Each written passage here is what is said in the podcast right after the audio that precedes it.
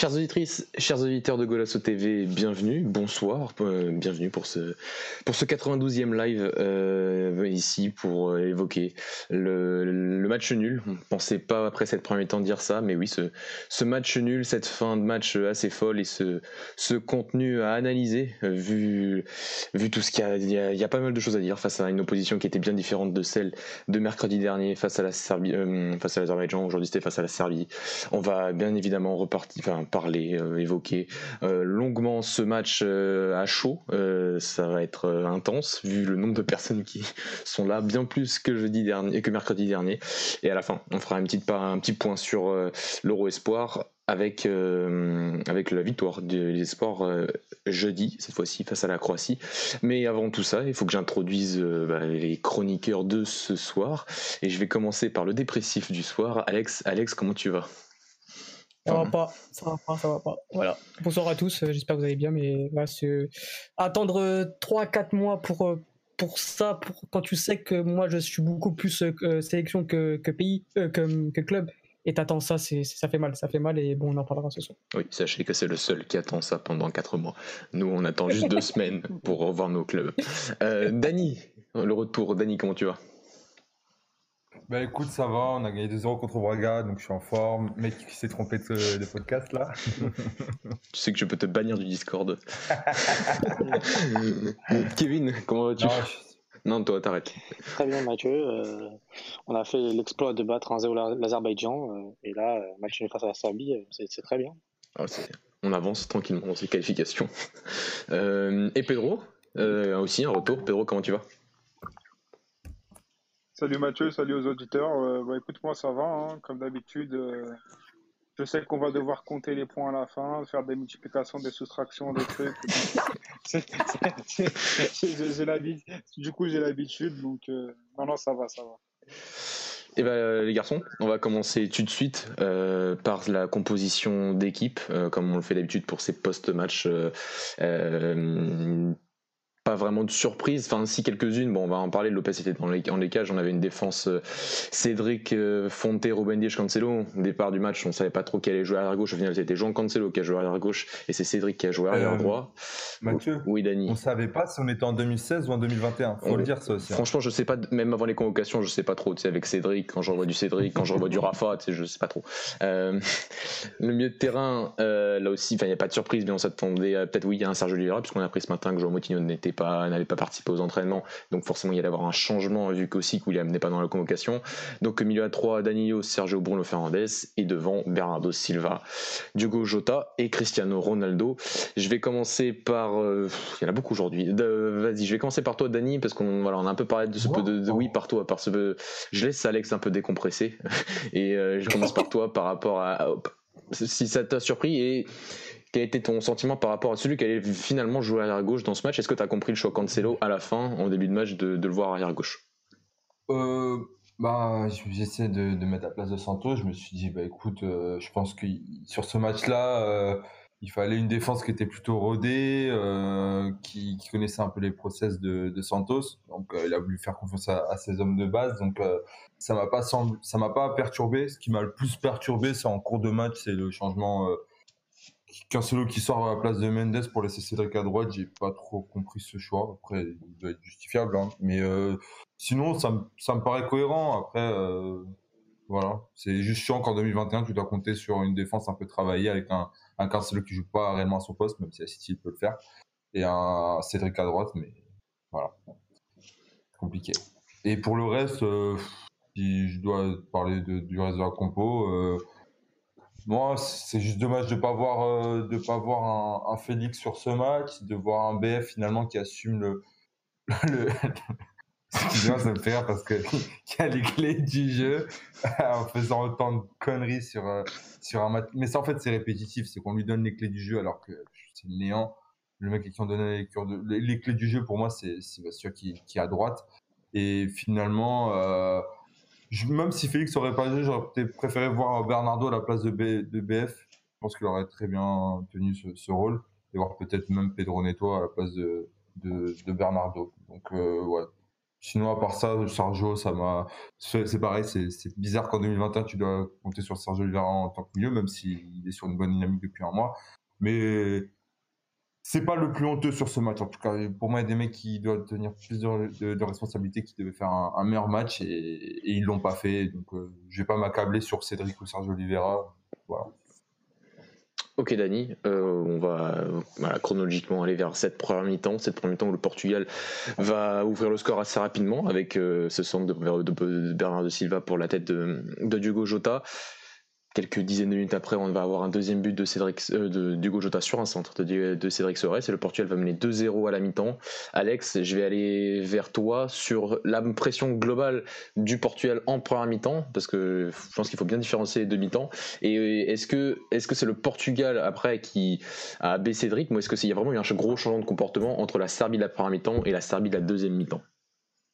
Non, moi, pour, euh, pour euh, dire que je vais compléter Dani, parce qu'au niveau de la compo, c'est vrai qu'on a souvent l'habitude de, de, la commenter, et c'est normal, on, est là pour ça. Certains critiquent beaucoup les, les coachs au niveau de la compo. Moi, j'aime pas cette habitude là parce qu'on ne sait pas ce qu'on n'est pas à l'entraînement on ne voit pas ce qu'il y a ce qu'il ce fait durant la semaine et, du coup bon bah tu peux parler de la compo mais voilà moi le choix de Cédric euh, j'en avais parlé je, le comprends euh, on sait que Nuno Mendes encore une fois je vais le répéter dans une défense à 4 c'est compliqué face à, une équipe qui a des pistons euh, Mendes il aurait dû gérer peut-être un, deux trois joueurs ça aurait été compliqué pour lui Cédric ce soir il a, il a, très bien joué caustique voilà, défensivement, il a fait son taf comme on sait d'habitude.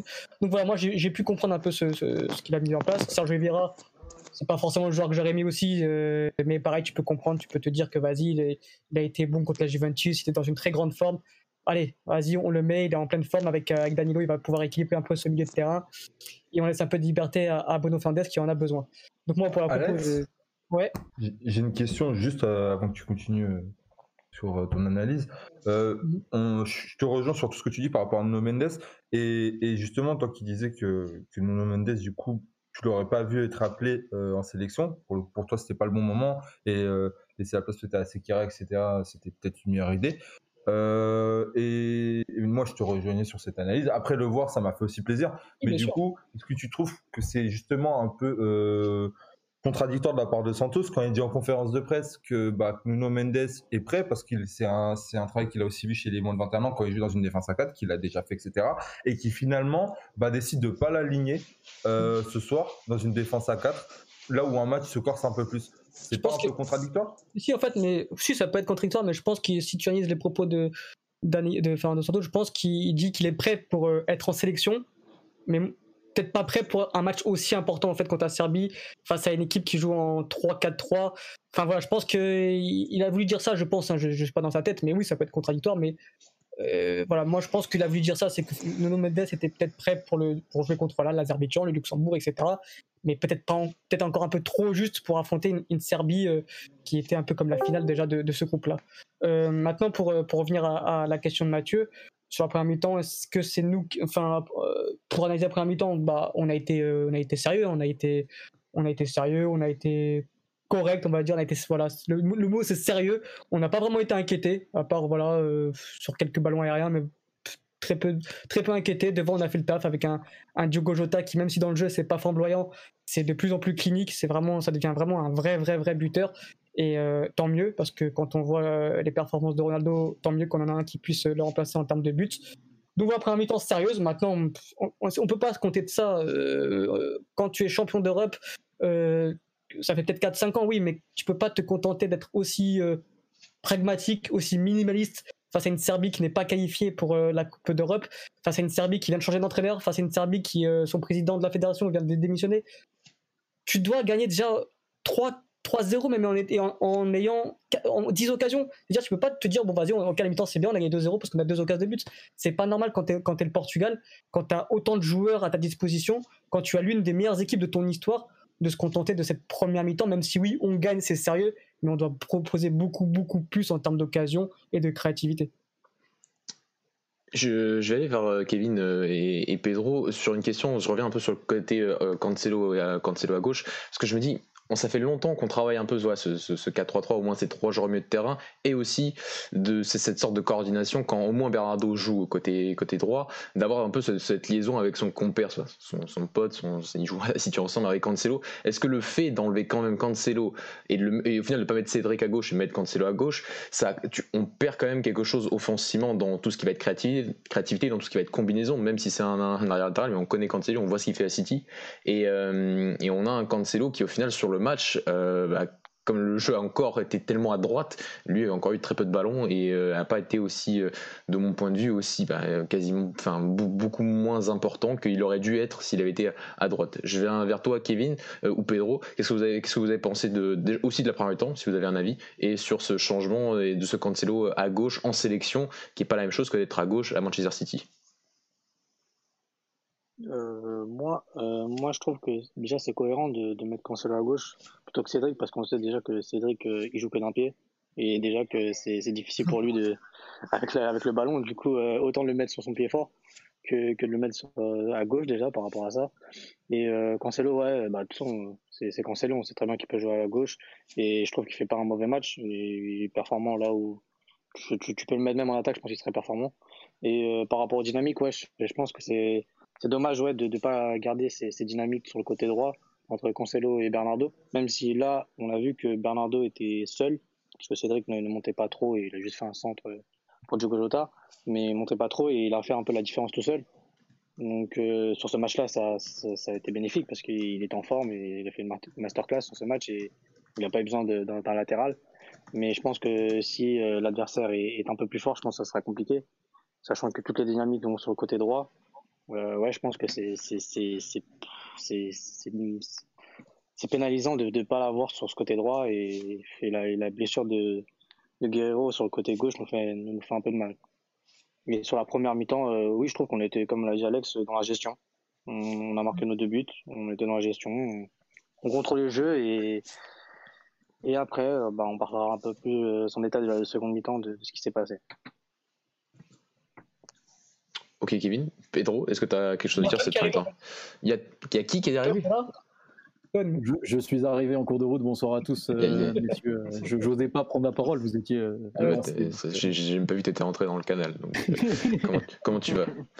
Ça va et bah ça va merveilleusement bien. Après une telle performance footballistique et un final en apothéose de la sorte, c'était une super soirée. J'ai adoré. non, pas du tout, mais je pense que je suis comme vous en vrai. Oh, bah, je vais te donner la parole, mais, pas tout de suite. On est déjà au niveau de la première mi-temps. Non, non, c'était pour pas laisser la parole à Pedro et voir s'il avait quelque chose à rajouter sur cette première période euh, du Portugal et 2-0 à la mi-temps. Ouais, non, bah, en fait, je voulais revenir sur, euh, sur Cancelo. Euh, pour moi, normalement, il doit jouer à droite. c'est pas possible que, que tu mettes pas un vrai arrière-gauche de métier dans un match comme ça. S'il a pris Nuno Mendes, pour moi, Nuno Mendes doit jouer. C'est qu'il est prêt à jouer en sélection.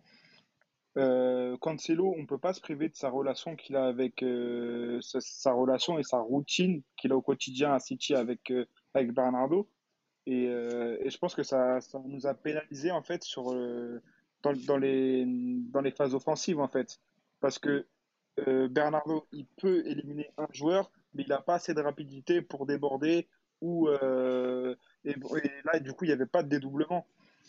Et je pense que ça nous Est-ce que c'était pas... voulu aussi, justement? Est-ce que c'était pas justement jouer la sécurité, jouer safe, jouer petit bras? Parce que moi, j'ai senti que c'était comme ça au bout d'un moment. En vrai, en vrai de vrai, c'est même pas le. Le, côté droit, ça n'a pas été le souci de l'équipe en vrai. Hein. Non, le côté ouais, mais justement, justement c'est. Non, c'est comme d'hab. C'est quand tu as le ballon, tu as une circulation en U, es, voilà, tu sais, es rodé en fait. Tu proposes pas grand chose finalement avec le ballon. Hein. C'est ah, très limité. Pour après, Dani, bah, bah, oui, je te, je te, donne la parole, mais ce que je, par rapport à Dani, j'ai l'impression, je sais pas si tu es d'accord avec moi, que quand même que Bernardo fait quand même un super match et que ah ce, et que ah, et que, et que oui, c'est le meilleur joueur de match, on voilà, on est d'accord, euh, et que enfin on a en fait on a l'impression qu'il n'y avait pas trop besoin, même s'il n'y avait pas, pas quand sur le côté droit, mais on n'avait pas trop besoin, enfin vu sa performance, on n'a pas senti un manque de combinaison, un manque de solution, vu la performance énorme qu'il fait en première mi-temps. En, fait, on a, senti, on va peut-être dire ça, une absence par rapport peut-être au, match qu'on voit contre euh, Azerbaïdjan euh, de Cancelo, par exemple, où tu voyais que derrière, où tu pouvais avoir la rafale de Cancelo, la frappe qui venait, euh, cette provocation, etc. Donc, si tu n'avais pas Bernardo, tu avais l'autre solution. Là, sur ce match, je pense que ce que va dire Pedro, c'est que tu as senti que si Bernardo même s'il faisait un très bon match, tu n'avais pas euh, l'autre impact derrière. Bim, j'ai Cancelo qui arrive et qui peut aussi tuer l'action, proposer à autre chose. Qui manquait un truc. Je vois ce que tu veux dire. Je vois ce que veut dire Pedro. Et justement, sur ce qu'il dit, quand tu vois que le côté gauche, il est très peu utilisé et que sur la première temps, on est très peu inquiété finalement parce que il y a quasiment eu, il y a quasiment rien eu. Tu dis, bah, après le match, il aurait pu se passer totalement autrement. Hein. Mais tu dis, ouais, comme, comme dit Pedro, si tu convoques Nuno Mendes, tu sais que c'est sur trois matchs, on l'a déjà dit entre nous, tu sais que ça veut dire que tu peux pas trop inventer, que du coup, tu dois, vu que c'est des matchs importants, parce que c'est ce qu'il a dit hein, pour justifier l'absence de Pedro Gonçalves, c'est que là, c'est trois matchs importants, on peut pas, on va pas inventer. Et alors, comment ça se fait que sur le deuxième match de qualif, tu es en train d'inventer sur, sur ta défense, en fait? Après, pour moi, c'est un tu, tu répares, tu bricoles ce que je me dis, c'est que heureusement, d'un côté aussi, qu'on avait Cancelo à gauche. Parce que imaginez, à droite, on avait donc Cancelo, Bruno Fernandez, Bernardo. Et de l'autre côté, on a eu Cédric, Sergio Oliveira, Diogo Jota. Tu crées comment du coup Tu vois, c'est-à-dire qu'en fait, un, un, déséquilibre au niveau de tes attaques qui aurait été flagrante. Et au final, avoir Cancelo sur ce côté gauche, ça t'a permis quand même de. Il a fait énormément de bien quand on a été sous pression de relancer proprement. Alors que s'il aurait été Cédric sur ce côté, comme l'a dit Kevin en plus très bien, sur son mauvais pied, ça aurait été une galère son nom. Je pense qu'on n'aurait pas du tout euh, attaqué de ce côté-là. Moi, je réclame pas Cédric à gauche, moi je réclame Nuno Mendes à gauche. Ou ah si c'était Nuno Mendes, ça veut dire que tu ramenais Sekera, ou même si Mario, ah Mario Ruiz c'est la galère à Naples, bah tu ramènes des mecs où tu t'essaies pas de bricoler sur le deuxième match. Enfin, moi c'est surtout le discours qui m'a dérangé. Je te demande pas de mettre à gauche parce que comme je te l'avais dit, moi, moi j'espérais vu la compo que ce soit Cancelo à gauche, parce que ça m'aurait ça m'aurait dérangé que ça soit Cédric, tu vois. Donc sur ça, je suis d'accord avec toi totalement. Juste par rapport au côté gauche, est-ce qu'on n'a un peu pas l'impression que ça fait longtemps qu'on cherche enfin qu'on cherche à animer ce côté gauche et qu'on n'y arrive pas depuis plusieurs années quand même. Que ce soit avec Guerrero et, ses avec ses performances moyennes, on a enfin on a un Jota qui aujourd'hui au final se recentre beaucoup. Euh, on a enfin dès qu'on a un avant-centre, on est obligé de mettre Ronaldo sur le côté gauche et bien évidemment on n'anime pas ce côté gauche parce qu'il est souvent dans l'axe, il, fait un peu ce qu'il un peu ce qu'il veut en sélection. Euh, est-ce qu'il y a juste une éclaircie sur ce côté gauche? Est-ce qu'aujourd'hui c'était pas le dernier shot d'essayer de mettre Cancelo et d'essayer de voir s'il était capable d'animer tout un couloir à lui tout seul avec son hmm. mauvais pied, avec son ouais, son mauvais pied à droite, sachant qu'il en est capable vu ce de la saison qu'il fait à City. Dany, je sens que tu voulais répondre. Non, moi je voulais juste répondre par rapport. Je voulais te, en fait te répondre, en, te posant une question. Pour toi, les derniers matchs où on a eu un côté gauche animé, est-ce que c'est pas un match où justement il n'y avait pas Ronaldo dans l'équipe? C'était face à la Croatie. C'était face à la Croatie en septembre. C'était c'était Guerrero Jota. Est-ce qu'il y a un moment où on va, on va expliquer que Santos n'arrive pas justement à animer ce côté-là parce qu'il ne sait pas le faire quand il y a Ronaldo? En fait, il sait pas. Il n'arrive pas à le faire. Faut, même sur la fin de match, on voit que du coup, tu as Félix qui rentre, qui tient ce côté gauche, qui était tenu par Jota, en tout cas quand, sur les phases défensives. C'est même pas comment utiliser, Félix. C'est même pas utilisé. C'est pas comment faire. C'est pas où le mettre. Ouais. joueur qui ne pas utilisé, en vrai. Hein, on va pas se mentir. Ton, il est venu faire des blagues. Non, non, mais c'est vrai. je suis d'accord.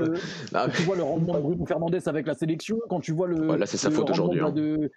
oui, oui, non, mais même au match euh, ah. il, y a, trois jours, euh, Bruno Fernandez en sélection, c'est pas le même joueur qu'avec Manchester United. Enfin, si, c'est le même joueur, sauf qu'il marque pas de but. Mais, euh, mais c'est vraiment, moi, je, je, tu parles d'animation à gauche. Pour moi, la solution, elle va venir à terme, c'est Nuno Mendes, même si il y a le, match précédent, il n'a pas été très bon et c'était son premier et ça arrive surtout quand on est jeune. Mais pour moi, on l'a vu en club. Bon, après, c'est pas le même système, effectivement, et je sais que vous allez me, vous allez me le dire. Pour moi, à terme, c'est un joueur qui a un gros volume de jeu. Euh, c'est un joueur qui peut animer ce couloir-là. Et pour moi, ce soir, c'est le joueur qui aurait dû jouer à gauche et laisser Cancelo à droite, là où il est meilleur. Euh, à mon sens, même s'il n'a pas été mauvais à gauche, je trouve. Mais, euh, mais pour moi, la solution pour animer ce fameux côté gauche, comme tu dis que ça fait un temps qu'on se cherche parce que Guerrero il est souvent en deçà et on sait qu'il est meilleur au milieu et on sait que voilà, bah pour moi la solution c'est Nuno Mendes et si on le fait pas jouer, bah elle viendra pas la solution. Mais ah. du coup c'est pour ça qu'il faut le faire jouer et même si au premier match il était pas bon, bah tu le relances. C'est un jeune, un jeune ça rate des matchs, euh, ça arrive et c'est comme ça qu'il gagne en confiance, c'est comme ça qu'il monte en rythme et que, que, ça va que ça va venir, je pense. Après, je pense Après le problème il a personne devant lui quoi. C'est ça, tu C'est surtout ça. C'est le même problème avec Cancelo. Si tu mets Attendez, attendez, attendez, attendez, attendez, attendez. Sinon, je vais, tout, vos micros. Alex, vas-y. Si tu mets Nuno Mendes, en fait, tu peux pas mettre Nuno Mendes et Diogo Jota sur le même euh, couloir, je pense. Enfin, pour moi, c'est deux joueurs qui ont le même profil, deux joueurs qui, qui avec ballon, qui sont percutants. Et Jota n'a pas encore cette capacité de jouer, pour moi, encore à l'intérieur, vraiment comme peut faire un joueur Félix. Pour moi, si tu mets un Nuno Mendes, tu dois mettre un joueur Félix pour créer des lignes de passe et que, puisse, que ça puisse combiner. J'ai beaucoup de mal à voir euh, euh, euh Nuno Mendes et Jota combiner, en fait, dans des petits Après, pour moi, dans un match important ou un match que tu veux gagner où tu es censé mettre ton équipe type, c'est Félix déjà titulaire. Ah et, Jota, aussi bon soit-il, aussi létal soit-il cette saison, surtout parce qu'il s'est découvert un talent, un vrai talent de buteur qu'on mm. voyait moins avant. Euh, pour moi, ça reste un joueur que tu, tu fais rentrer et qui peut te, se sortir un match et qui peut être un super sub entre guillemets. Euh, alors que même si là il est titulaire, il met en première, euh, première mi-temps deux super buts sur deux frappes, euh, enfin sur deux tirs de la tête. pour moi, Félix doit être titulaire dans cette équipe-là, et c'est vrai que je suis tout à fait d'accord avec toi sur le fait qu'il serait beaucoup plus complémentaire, parce que c'est un joueur qui rentre dans l'axe, qui, n'est pas collé à sa ligne et qui n'est pas un élu en fait de nature. Kaimil, si tu laisses Guerrero là, tu peux mettre Jota, oui, parce que du coup, Guerrero, lui, est capable de venir à l'intérieur et, Jota de coller la ligne. Mais en fait, c'est une question de profil et, et, je, ne sais pas si Santos est, est, capable de faire tout ça en, en l'espace de deux semaines, elle a bientôt l'euro, quoi. Enfin, il va non, parce que ça fait quand même 4 ans qu'on lui demande de faire ça, mais il n'y arrive pas. Donc je pense qu'il va pas y arriver pour l'euro. Ça, c'est mon avis. Euh, mais pour le deuxième truc que je voulais dire, et ça va me revenir. Euh, moi, moi, mon, mon, problème, c'est pas justement, c'est pas de sortir Jota parce que je trouve bah, déjà Jota il fait son match. Euh, moi, c'est peut-être c'est de c'est ce milieu de terrain en fait. Je comprends pas comment Bruno Fernandes sur ce milieu à 3 c'est celui qui est le plus plus avancé et du coup, celui-là qui a les clés du jeu, en fait, c'est vraiment ça qui m'a perturbé pour moi. Pour moi, justement, dans, ce dispositif, et vu que notre côté gauche, il est très pas animé, j'aurais préféré voir Bruno Fernandez sur, à la place de Sergio Oliveira et voir un Bernardo Silva ou un Félix derrière eux, tu vois, en fait, tout, tout simplement. Ou avec un Jota qui, déco qui, qui, qui décroche sur le côté gauche et avec un Félix qui est juste derrière Ronaldo. Et Ronaldo, bah, des fois, il s'amuse, mais au moment, il y a des. En fait, tu, vu que tu as les trois devant qui sont un peu en mode électron libre, bah il y aura y aura toujours une solution chose qu'on n'a pas on pas vu ce soir en fait. Et on n'a pas vu non plus contre l'Azerbaïdjan. Et, et c'est, toujours la même chose. C'est on arrive devant dès qu'on a le ballon on s'installe dans, dans, la partie de terrain de l'adversaire circulation U et puis à un moment bah, on va balancer dans la surface. On va balancer en profondeur. Et vas-y euh, Inch'Allah ça, arrive sur la tête de Ronaldo ou sur la tête d'André Silva.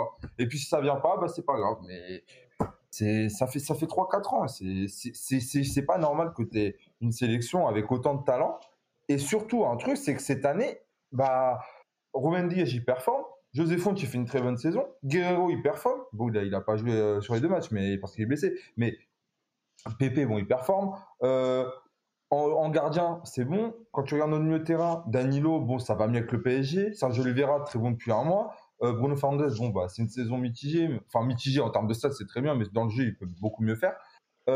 Ronaldo, bah, il, il fait sa saison. Bernardo Silva, il fait une très bonne saison. Jota, il revient de blessure, mais il est bon. Donc, tu as une équipe euh, qui, qui, en club se démerde à merveille et tu arrives en sélection, tu n'en ressors rien. Et ils se démerdent pas. Euh, se démerdent pas à Francfort en étant, premier, en étant meilleur buteur. Hein. Ils se démerdent dans des clubs, euh, City, etc.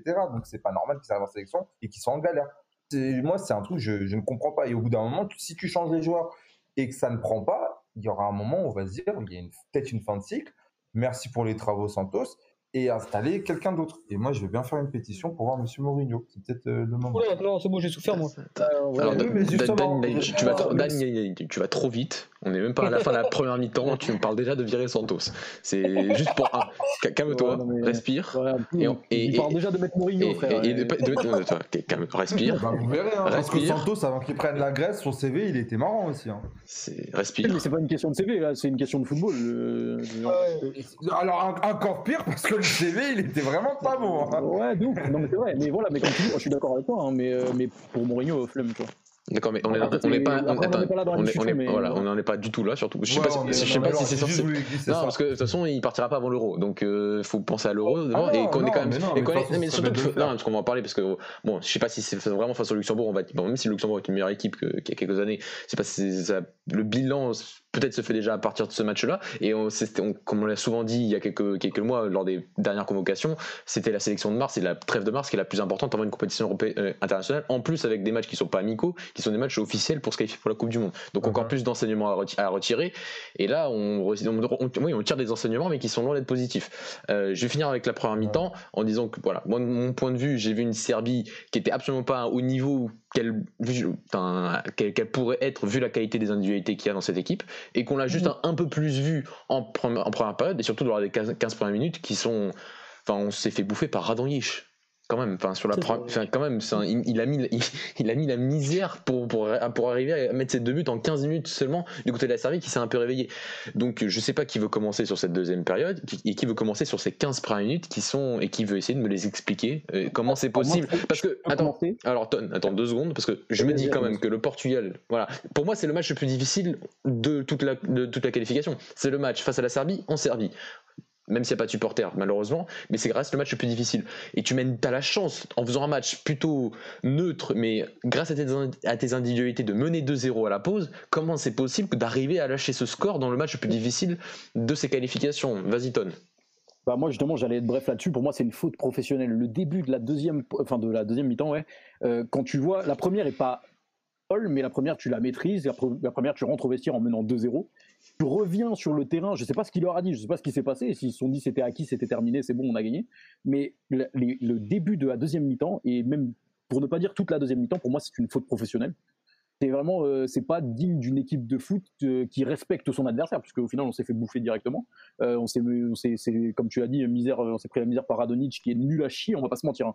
je suis désolé d'utiliser ces termes là mais c'est un joueur qui, qui fait un semblant de bon match tous les 15 matchs je sais pas si vous regardez Marseille mais notamment on a eu le droit avec Villas-Boas pendant un temps et, oui, Non, surtout qu'il joue Hertha Berlin maintenant.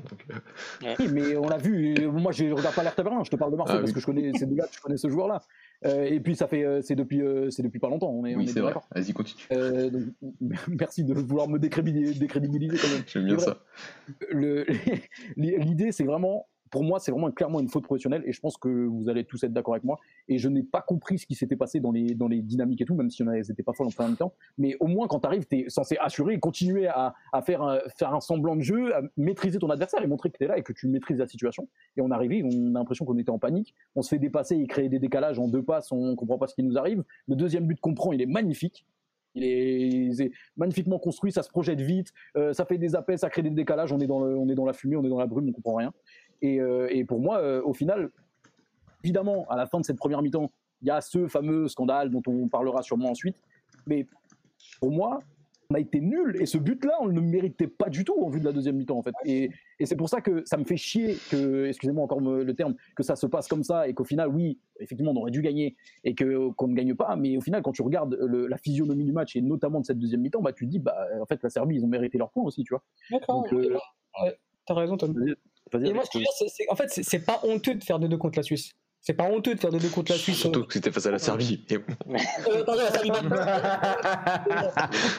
c'est pas honteux de faire de deux contre la Serbie, qui est donc sera sûrement notre concurrent pour, pour la qualification lors de la, de, pour la première place. C'est pas honteux. Ce qui est honteux, c'est de, comme a dit Tom, de revenir avec ses intentions de jeu et de se faire caca dessus alors qu'on, qu'on mène 2-0, qu'on mène le match, qu'on est serein et que c'est pas normal. C'est ça qui est honteux. On est censé être champion d'Europe, je répète, ça fait peut-être 5 ans mais on est champion d'Europe. On est l'un des favoris pour, euh, euh, pour, l'Euro. On a peut-être l'une des meilleures équipes de notre histoire du Portugal. C'est ça qui vont te faire de deux contre la Serbie.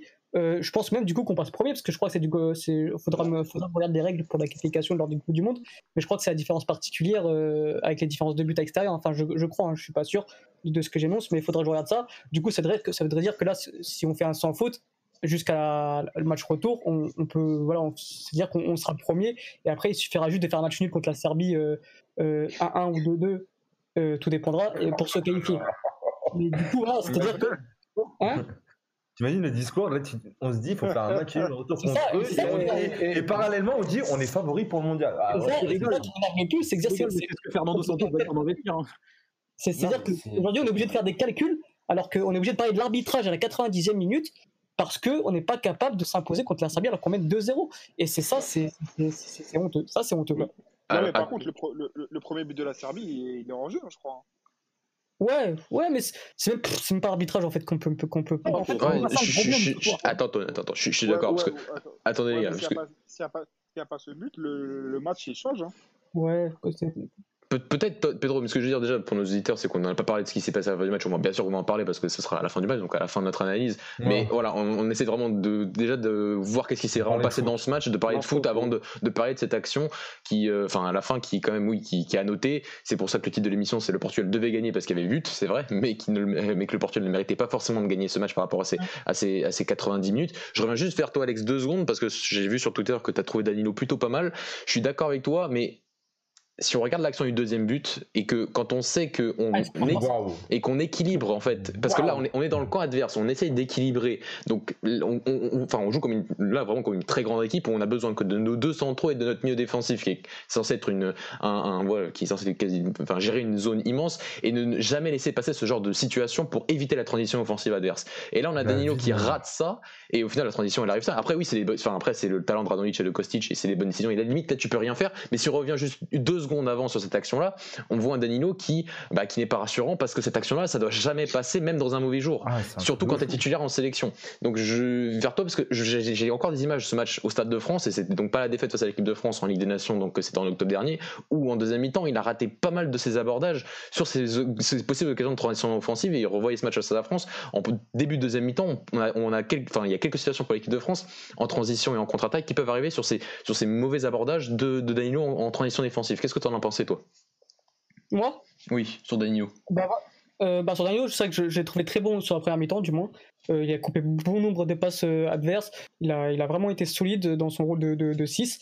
Après, c'est vrai que oui, de toute façon, on le sait que Danilo, quand il y a une transition offensive de l'équipe adverse, c'est compliqué pour lui parce que quand il y a de l'espace, euh, quand, quand ça commence à être un peu un match ping-pong, ça devient vite compliqué pour Danilo. Danilo, c'est un mec que voilà, quand, quand tu quand, quand, quand, voilà, quand, quand il y a quand il y a une pression adverse, qu'il faut être dans la surface, il est là, il est présent, il est, il est précieux pour ça. Maintenant, oui, quand c'est un match un peu ping-pong et qu'il y a beaucoup d'espace dans le jeu, ça devient vite compliqué pour lui. Surtout quand à côté, tu as un Sergio Oliveira qui est dépassé par les événements et que du coup, t'as aucun, en fait, t'as aucun, t'as aucune personne pour venir du coup être euh, présent dans ces transitions euh, défensives potentielles. Et c'est et c'est là où j'en viens de Santos, c'est de ne pas avoir réagi à ce moment-là, où tu vois que Danilo, du coup, c'est compliqué pour lui dans les transitions défensives, mais ça, tu dois le savoir parce que tu le vois à l'entraînement. Et en plus de ça, tu as un Sergio Oliveira qui est pas bon, qui est vraiment dégueulasse toute la première mi-temps, et qui ensuite, il est, il est pas là pour combler les faiblesses de, de ton, de son deuxième milieu, milieu de terrain. Et, voilà. du coup, bah, tu te prends ce, ce contre-assassin. Alors, je suis persuadé que si tu as un Renato ou euh, quelqu'un d'autre, ou même un Ruben Neves qui peut être plus précieux dans cette transition défensive, je ne pense pas que tu prends ce deuxième but. T'as oublié, Ouais, t'as oublié, t'as oublié, bah, t'as oublié bah, Jean bien. Paligny, bien sûr. Euh, bien merci. sûr. Non, non, je, je- Kevin, on revient sur Bruno Fernandes, ne t'inquiète pas, on va faire une immense page spéciale pour la performance atroce du milieu, du milieu de terrain de Manchester United. Mais je reviens sur ce, sur ça. Donc voilà, la Serbie marque à la 60e, et entre la 60e et ce but de Cristiano Ronaldo, il n'y a rien. Et là, bien sûr, il va falloir parler des choix du monsieur, de Tonton, qui. De Papy. qui ouais, de Papy, là, c'est plus Tonton à ce, à ce niveau-là. Euh, parce que, parce que c'est, c'est un- c'est- je suis désolé. Moi, en tant que spectateur, voir Jean-Félix à la 86e minute Ouais. de jeu. Est-ce que Santos avait envie de gagner, les gars? Vraiment? Ou est-ce que c'est hasta l'empate siempre et il y a deux partout et c'est fini? C'est pas, c'est pas normal. J'ai l'impression d'être de retour à l'Euro 2016, phase de groupe. Qui veut Ah, commencer? qu'il y avait prolongation. Hein? Ouais, je pense, ouais. ouais c'est- c'était Euh, un peu moi, je ça. vais juste revenir sur le fait que par rapport à. Déjà, je pense que c'est par rapport au sélectionneur euh, serbe qui a fait euh, un très bon changement par l'entrée de Radonic, qui a fait vraiment du mal à Cancelo. Et, euh, et surtout euh, la, montée de Tadic aussi, euh, qui a fait du mal au milieu de terrain du Portugal.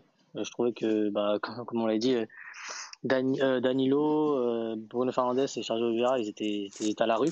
Et ça, nous a fait vraiment du mal sur, cet aspect-là. Je trouve qu'on on s'est fait manger, en tout cas sur la deuxième mi-temps, sur, au milieu de terrain.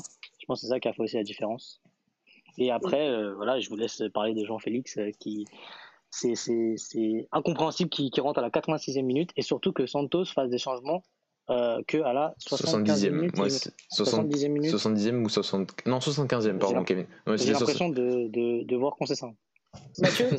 J'arrive vers toi, euh, Alex. Donc voilà, premier changement vers 75e. Tu sais, Il y, y a notre ami auditeur là, qui, euh, qui du coup s'amuse à venir sur nos chats à chaque fois. Euh, je vais lui rendre un petit hommage à Thiago Sutelo qui est venu encore nous troller, euh, mais ça reste une sélection de bas étage nul. Mon ami, euh, tu es là chaque jour, euh, enfin chaque live pour nous critiquer, pour critiquer le Portugal, etc. Même en commentaire, tu, nous critiques, tu dis qu'on est une émission de merde, nanana, mais tu es là chaque soir. Donc je te remercie, c'est grâce à toi qu'on progresse. En plus, tu nous donnes des vues. Donc merci, continue à venir, nous on t'accueille avec plaisir. Et si tu veux montrer que tu es aussi fort que nous, bah viens dans une émission un jour, il n'y a pas de souci, on sera là pour t'accueillir.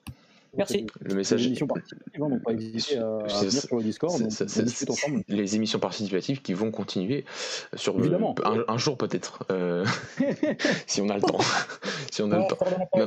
Non, on, a eu, on, a eu, on a eu des sollicitations pour faire une émission participative avec Braga, mais le truc c'est qu'on serait même nombre de personnes que d'habitude, donc, donc ce serait un peu. Non, je rigole. Euh, revenons sur le match. Euh, premier changement, comme l'a dit Kevin, c'était vers le 75e, c'est Renato qui, qui rentre en compagnie de ce magnifique changement qui était Mendes à la place de Cancelo. C'est-à-dire que Cédric a joué tout le match. Merci. Euh, non, mais moi je comprends pas, c'est pourquoi Cancelo il rejoue pas à droite en fin de match pour essayer de gagner le match en fait. Je comprends pas. C'est Cédric, c'est la mentalité de, de garder le résultat plus que d'essayer de, de mon point de vue, de, de que d'essayer de le gagner avec un Cancelo à droite. Ça, plus euh, Bruno Fernandes qui a joué quasiment tout le match au final. Euh, le double pivot à la fin, Dani Paligne en fin de match, c'est, je pense que c'était la quintessence de ce qu'a voulu mettre Santos après ce deuxième but de la Serbie. C'est-à-dire, bah, le Portugal n'a pas voulu marquer ce, ce troisième but et être, d'avoir la. Est-ce que le Portugal a pas les joueurs pour être une grande équipe, mais actuellement la mentalité d'une petite équipe quand on voit ce match-là? Les garçons, qui veut commencer? Euh, ouais, je peux. Hein, Vas-y, Dani. Euh, par rapport à la mentalité, c'est dur parce que d'un côté, tu as, un sélectionneur qui a justement, euh, mm. via son discours, réussi à, à, unir et à faire croire à, un projet. C'est-à-dire que le Portugal bah, pouvait avoir ce déclic et gagner un titre. Il l'a fait. Euh, pour moi, tous ces travaux-là, il les a fait, il les a très bien fait. Aujourd'hui, justement, si on se plaint aujourd'hui à ce point-là, c'est-à-dire qu'on pas passé ce cap. C'est-à-dire qu'on réclame à être meilleur et à prétendre à être comme la France, comme l'Espagne, parce qu'on se sent être vraiment dans leur cours. Avant, on pouvait sentir, mais on n'allait pas le dire. Donc, je pense qu'il a, a, a su changer cette mentalité-là. Par contre, je pense que ce n'est pas la personne indiquée, à, mon sens, à mon humble avis, à, mon humble avis pardon, euh, pour justement en, cas de, situation genre où c'est vraiment où t'es pas outsider mais justement où tu es favori à te faire passer le cap et à te faire euh, à te t'assurer cette, place de favori.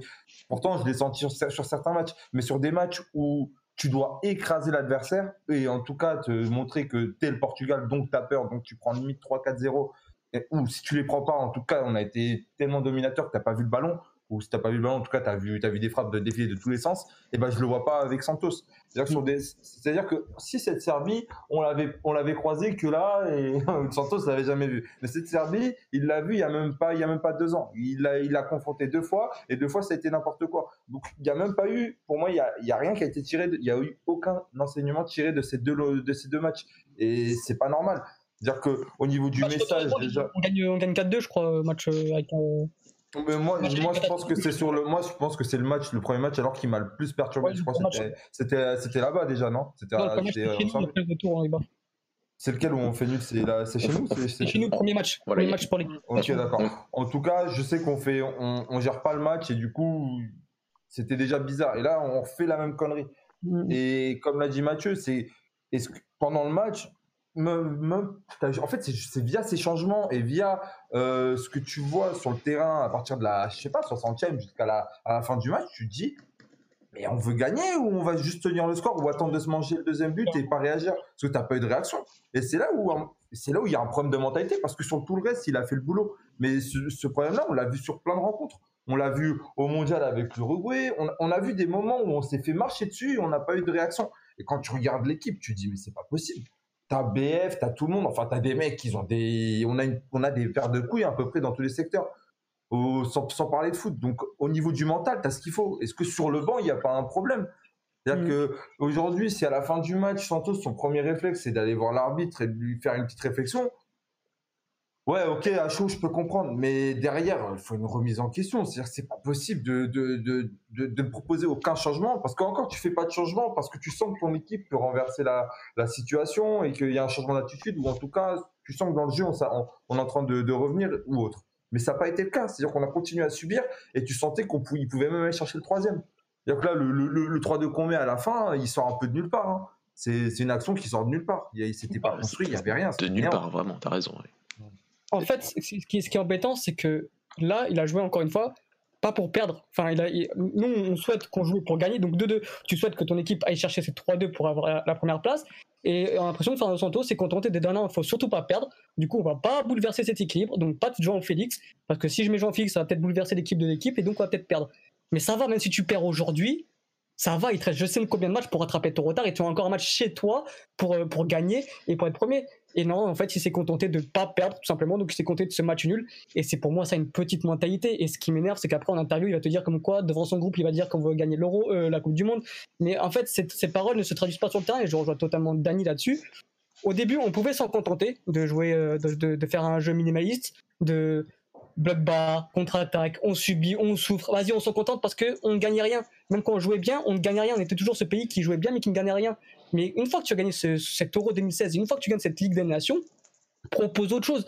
Propose, propose des, des, un peu de folie à tes spectateurs, à tes, à tes supporters, à ton pays. C'est bon, même si tu perds, c'est pas grave. Tu as une statue. Fernando Santos ça a déjà une statue. Mais c'est pas, pas grave. Propose du jeu offensif, mais ne te contente pas de faire un 2-2 contre la Serbie. Tu as déjà tout gagné. Propose autre chose. C'était le cri du cœur d'Alex, et sachez qu'il a eu du mal à le faire vu l'amour qu'il porte pour Fernando Santos. Mais je te, je te, comprends, Alex, sur ce côté que qu'on a senti le Portugal qui voulait pas aller chercher cette victoire, et c'est anormal. Et euh, sur, sur après le après le, parce qu'il restait quand même 30 minutes de jeu, quoi. C'est ça qui est, assez aberrant, c'est que ça, ça, peut arriver de voilà, tu fais 15 minutes totalement ratées, tu vois que tu que, que que voilà que tu n'arrives plus et que enfin il restait 30 minutes et, et le problème c'est la passivité dans les changements. Et ça c'est une critique que je lui avais fait lors du match retour face à la France en Ligue des Nations le match qui nous élimine de la Ligue des Nations l'année dernière en lui disant qu'il avait bien vu que le milieu de terrain fonctionnait pas. Je crois que c'était un problème avec Moutinho et, et William Carvalho à ce moment-là et que je lui ai dit, mais j'avais dit à l'époque, selon mon point de vue, que essayer de changer à la mi-temps. Tu vois bien qu'on ne perdait pas encore face à une équipe de France qui nous avait, qui nous avait bien marché dessus en première mi-temps à l'échelle de la douche, et, et on n'arrive pas, euh, et on a l'impression qu'il n'y a pas de réaction. Est-ce qu'on ne demande pas aussi à un sélectionneur, quand le plan de jeu, et pas qu'un sélectionneur, à un entraîneur, quand le plan de jeu de départ ne fonctionne pas, ou quand le plan de jeu de départ de la deuxième mi-temps ne fonctionne pas, d'au moins de réagir très rapidement Je sais pas qui veut répondre à ça, avant de parler des, des, des, problèmes enfin, des, évaluations individuelles, les garçons. Qui veut répondre sur, sur cette, euh, encore cette deuxième mi-temps oh, les gars, calme. Hein. Faut pas se, faut pas, faut pas se précipiter. Hein. Et oui, je trouve il a été pas bon dans sa micro-tactique. Hein. Dans les changements euh, au cours du match, il était, il était zéro. Euh, des changements à 75e minute, alors que tu te fais malmener pendant 30 minutes. et je comprends pas que tu peux pas changer les choses et que tu vois pas que les choses sont, sont en train de mal tourner et, et que tu dois changer quelque chose. Je comprends pas sa réaction. Euh, surtout qu'en plus, il fait des changements qui sont pas très compréhensibles en plus, en plus de ça. Donc, euh, ouais, en tout cas, sur ce match, il a, il a, il a tout faux, en tout cas, sur sa deuxième mi-temps.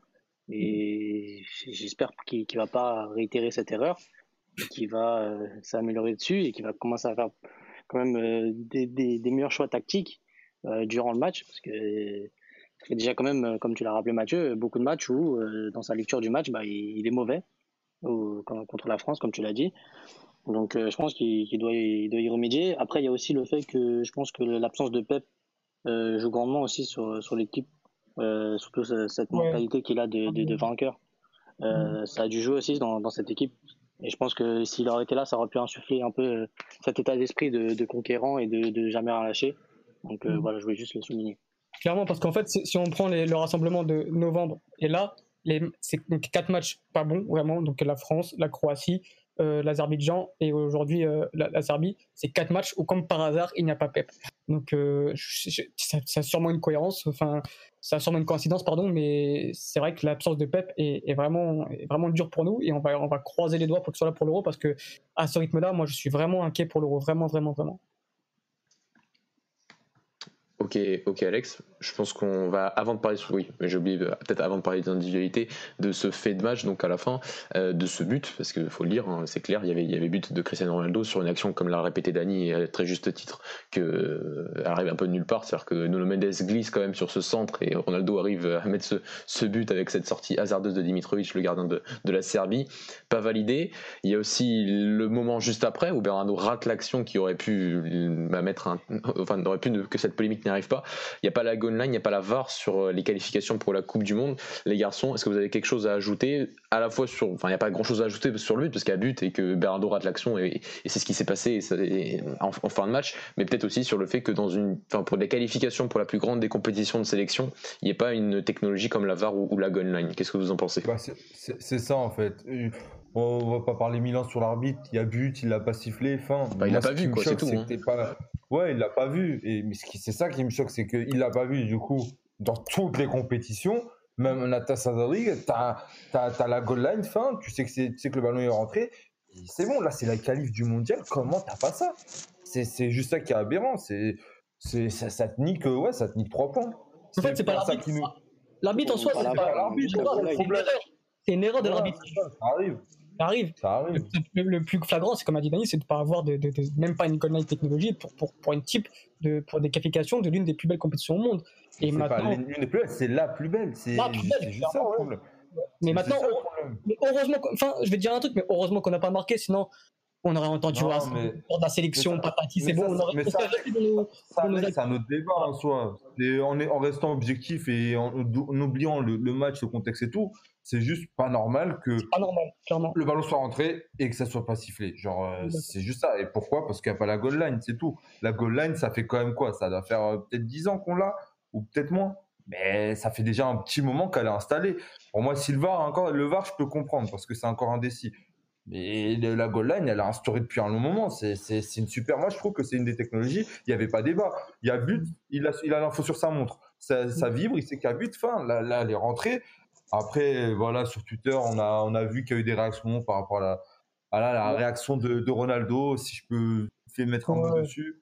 c'est pas, c'est voilà, il est sorti, il s'énerve. Je pense que quand tu connais Ronaldo, c'est c'est du Ronaldo, c'est-à-dire que il vit le match, pour lui, il y a but, il a vu, c'est une injustice, ça l'a dégoûté parce qu'on sait que quand c'est la sélection, ça, ça le touche encore plus que quand c'est en club parce qu'il donne pour moi plus pour la sélection qu'il va donner en club. Donc je peux comprendre, il faut pas rester éternellement dessus. Par contre, si on peut parler de son match et ça, je pense qu'on fera avec Mathieu euh, juste après. Juste, juste un mot sur, euh, sur, le, sur le but. Euh, même le fait qu'il ne voit pas que la balle est rentrée, en vrai, euh, enfin, je vais j'allais dire, c'est une faute professionnelle, oui, parce que en vrai, c'est pas comme si, à la limite, si elle était vraiment, euh, vous savez, des fois, il y a des images, on a des doutes et on a besoin des ralentis et tout. Mais alors, je sais pas vous, peut-être que c'est que chez moi, là, je regardais avec des amis le match, on a, tout, on a tous dit que c'était but directement, sans même avoir vu le ralenti. On s'est dit c'est but et il va le valider.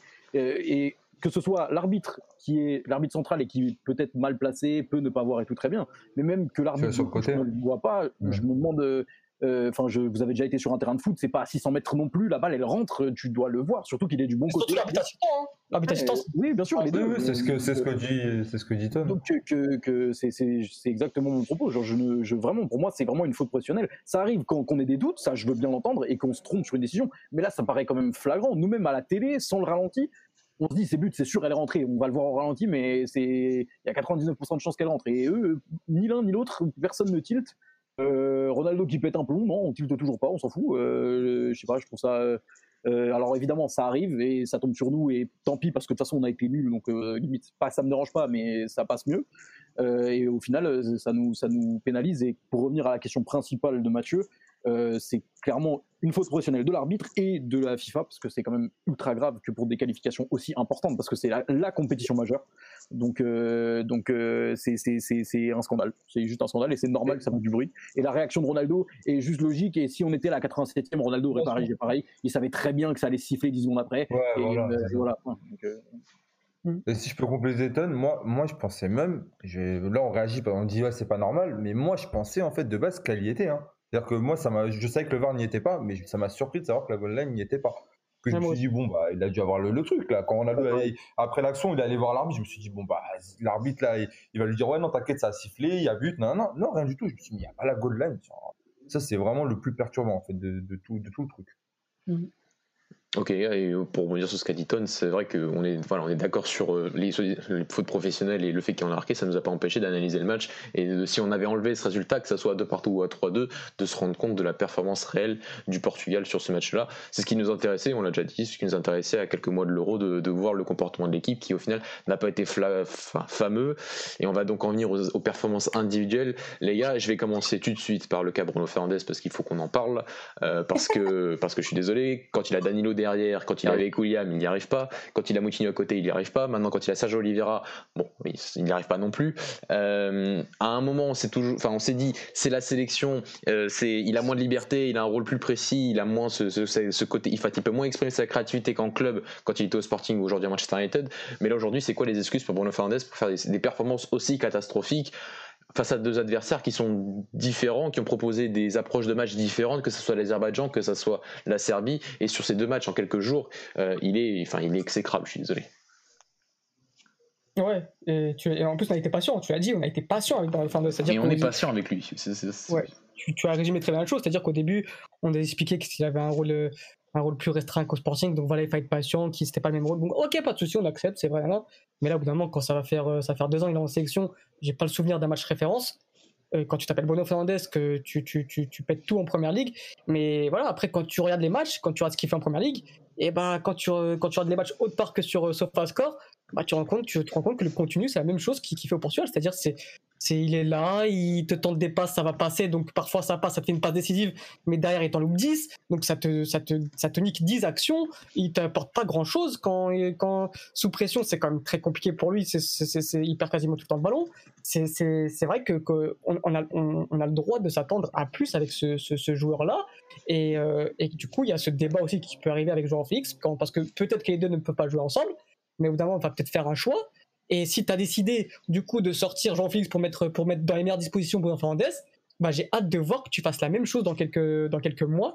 Parce qu'aujourd'hui, Bruno Fernandez n'apporte pas grand-chose dans cette sélection. Peut-être qu'il va te marquer un but de 30 mètres, dans, dans, pas contre Luxembourg, parce que Luxembourg est suspendu. Peut-être il va te marquer un but de 30 mètres. Mais vraiment, dans le contenu, c'est trop peu et, et, il est devenu pénalisable pour, pour l'équipe. Alex, tu as dit ce que tu avais à dire. Euh, allez-y les gars, sortez vos, pensées. Et ça va aussi un peu, voilà, Kevin, juste aussi, ça va aussi un peu à l'encontre du fait que Jean-Félix était, enfin, n'était pas titulaire, il n'est pas titulaire sur les deux derniers matchs, rentre à la 85e aujourd'hui. Euh, enfin, moi de mon côté, je trouve ça aberrant. Kevin, qu'est-ce que tu en penses? De, Jean-Félix Et de Bruno Fernandez. je sais que tu voulais en parler. Euh, de Bruno Fernandez? Dis ce que tu as sur le cœur. bah, moi, tout simplement, il m'énerve. Il m'énerve totalement. Euh, déjà, j'ai l'impression qu'il joue sans, sans envie. Il a aucune intensité dans ce qu'il fait. Euh, il joue au petit trot. Euh, il conserve la balle. il fait 5-6 touches de balle avant de donner sa balle. Euh, typiquement, l'action à la fin là, qui, qui, qui est rageante. Félix à gauche. il, y a Félix à gauche. Et il, va, il va tenter de, de garder la balle. Euh, il met le pied sur le ballon, hop, il y a un mec qui charge dans le dos, hop, il perd la balle. Voilà. Hmm. Typiquement, l'action. Non, mais parce qu'il essaie de, de, de, de, prendre un contre-pied. Je sais pas ce qu'il essaie de faire, il essaie de se retourner pour finalement oui, pas Ou je crois qu'il essaie de mettre un petit pont ou un truc comme ça, ou un crochet, un truc comme ça. typiquement, l'action rageante d'un joueur comme ça, qui, qui, joue simple, qui joue euh, facile, euh, et, qui, qui est pas exigeant avec lui-même, qui, qui doit mieux faire. Et c'est oui, c'est pareil avec Manchester.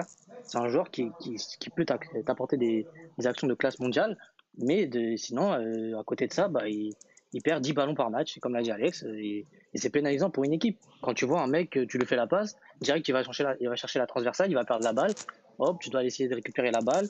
Euh, au bout d'un moment, c'est frustrant. Même je pense que les joueurs à côté de lui. À chaque fois, alors que le jeu le demande pas, c'est ça le pire. Et je pense que les joueurs à côté de lui doivent être frustrés aussi de, de voir ça. Genre, par exemple, un Danilo qui va récupérer la balle, qui va faire la passe à Bruno Fernandez, il va voir que Fernandez il va tenter une transversale en touche. Voilà. ça va être frustrant. C'est frustrant moi, c'est frustrant d'avoir un joueur comme ça, de cette qualité qui, qui, qui, qui, qui, joue sans intensité. Après, je pense que aussi, c'est le fait qu'il a enseigné les matchs euh, là pendant. Euh, avec Manchester, il joue tous les matchs, même les matchs de Cup. Donc, je pense qu'il doit être un peu cramé aussi. Mais, il a 4000 minutes, une... 4000 minutes. Voilà, mais c'est pas une raison pour, pour afficher de telles prestations, surtout que c'est pas la première fois qu'il est mauvais avec la sélection. Mm. Bah, surtout que là, tu le mets bien à son aise. Hein. Là, tu le mets bien à son ah aise. Euh, dans, dans, sur ce match-là, tu sur en plus pour moi un, un match qui, qui, est fait pour lui en fait. Tu vois, donc euh, et quand tu vois qu'il qui passe à côté, qu'il enchaîne les mauvais choix, et, et tu sais quoi, il, a le droit, il a le droit, mais tu vois qu'on prenne autant de temps. Je sais, attends, c'est lui qui sort à la fin? Je suis même plus sûr. Oui, il sort à la fin. C'est lui qui sort à la fin. Il sort à la place de Paligne à la fin. Oui. Voilà, il sort à la place de Paligne, exactement. Et quand tu dis tout ce temps-là pour qu'il sorte, alors que le, match, le mec, il fait un non-match. Enfin, ouais, c'est un non-match pour moi. Euh, ouais, enfin, tu, tu, le vois avant, quoi. Tu, tu vois qu'à partir de la 70e, même 65e, non, 70e, allez, 70e, pour moi, tu le sors. C'est fini. Et tu sais que c'est c'est pas son jour, c'est fini, que ça, ça va pas marcher, ça va pas prendre. Et tu sais que c'est un match important. Et, et c'est pas comme si sur le banc, t'avais pas 10 000 options, quoi. Vraiment, c'est une, une, des sélections où tu as, as, le plus d'options sur le banc. Tu regardes, tu sais pas quoi faire, tu changes de dispositif, bah tu as du Pedro Neto. Tu veux pas, bah tu as André Silva. Tu veux pas, bah tu as Renato. Enfin, tu as tout ce qu'il faut. Tu as, tout ce qu'il faut. Et tu as, sur le terrain euh, un des meilleurs joueurs au monde qui est Ronaldo. Euh, tu as, un milieu de terrain qui est, pour moi, très bon quand même, même ce soir. Pour moi, il, bon, il est peut-être pas super. Enfin, c'est un gage aussi en face et tout, donc euh, j'ai mal dit son, son nom, mais pour moi, euh, ça, se vaut. C'était, c'était quand même une bonne équipe. Et sur le banc, euh, voilà, t'as ce qu'il faut. Je, pour moi, c'est pas normal. C'est pas normal de, faire un double changement Nuno Mendes, Renato et de rester sur les mêmes dynamiques et de voir que ça ne fonctionne pas. Là, j'ai vu, euh, j'ai vu un peu ce qui a été dit après le match.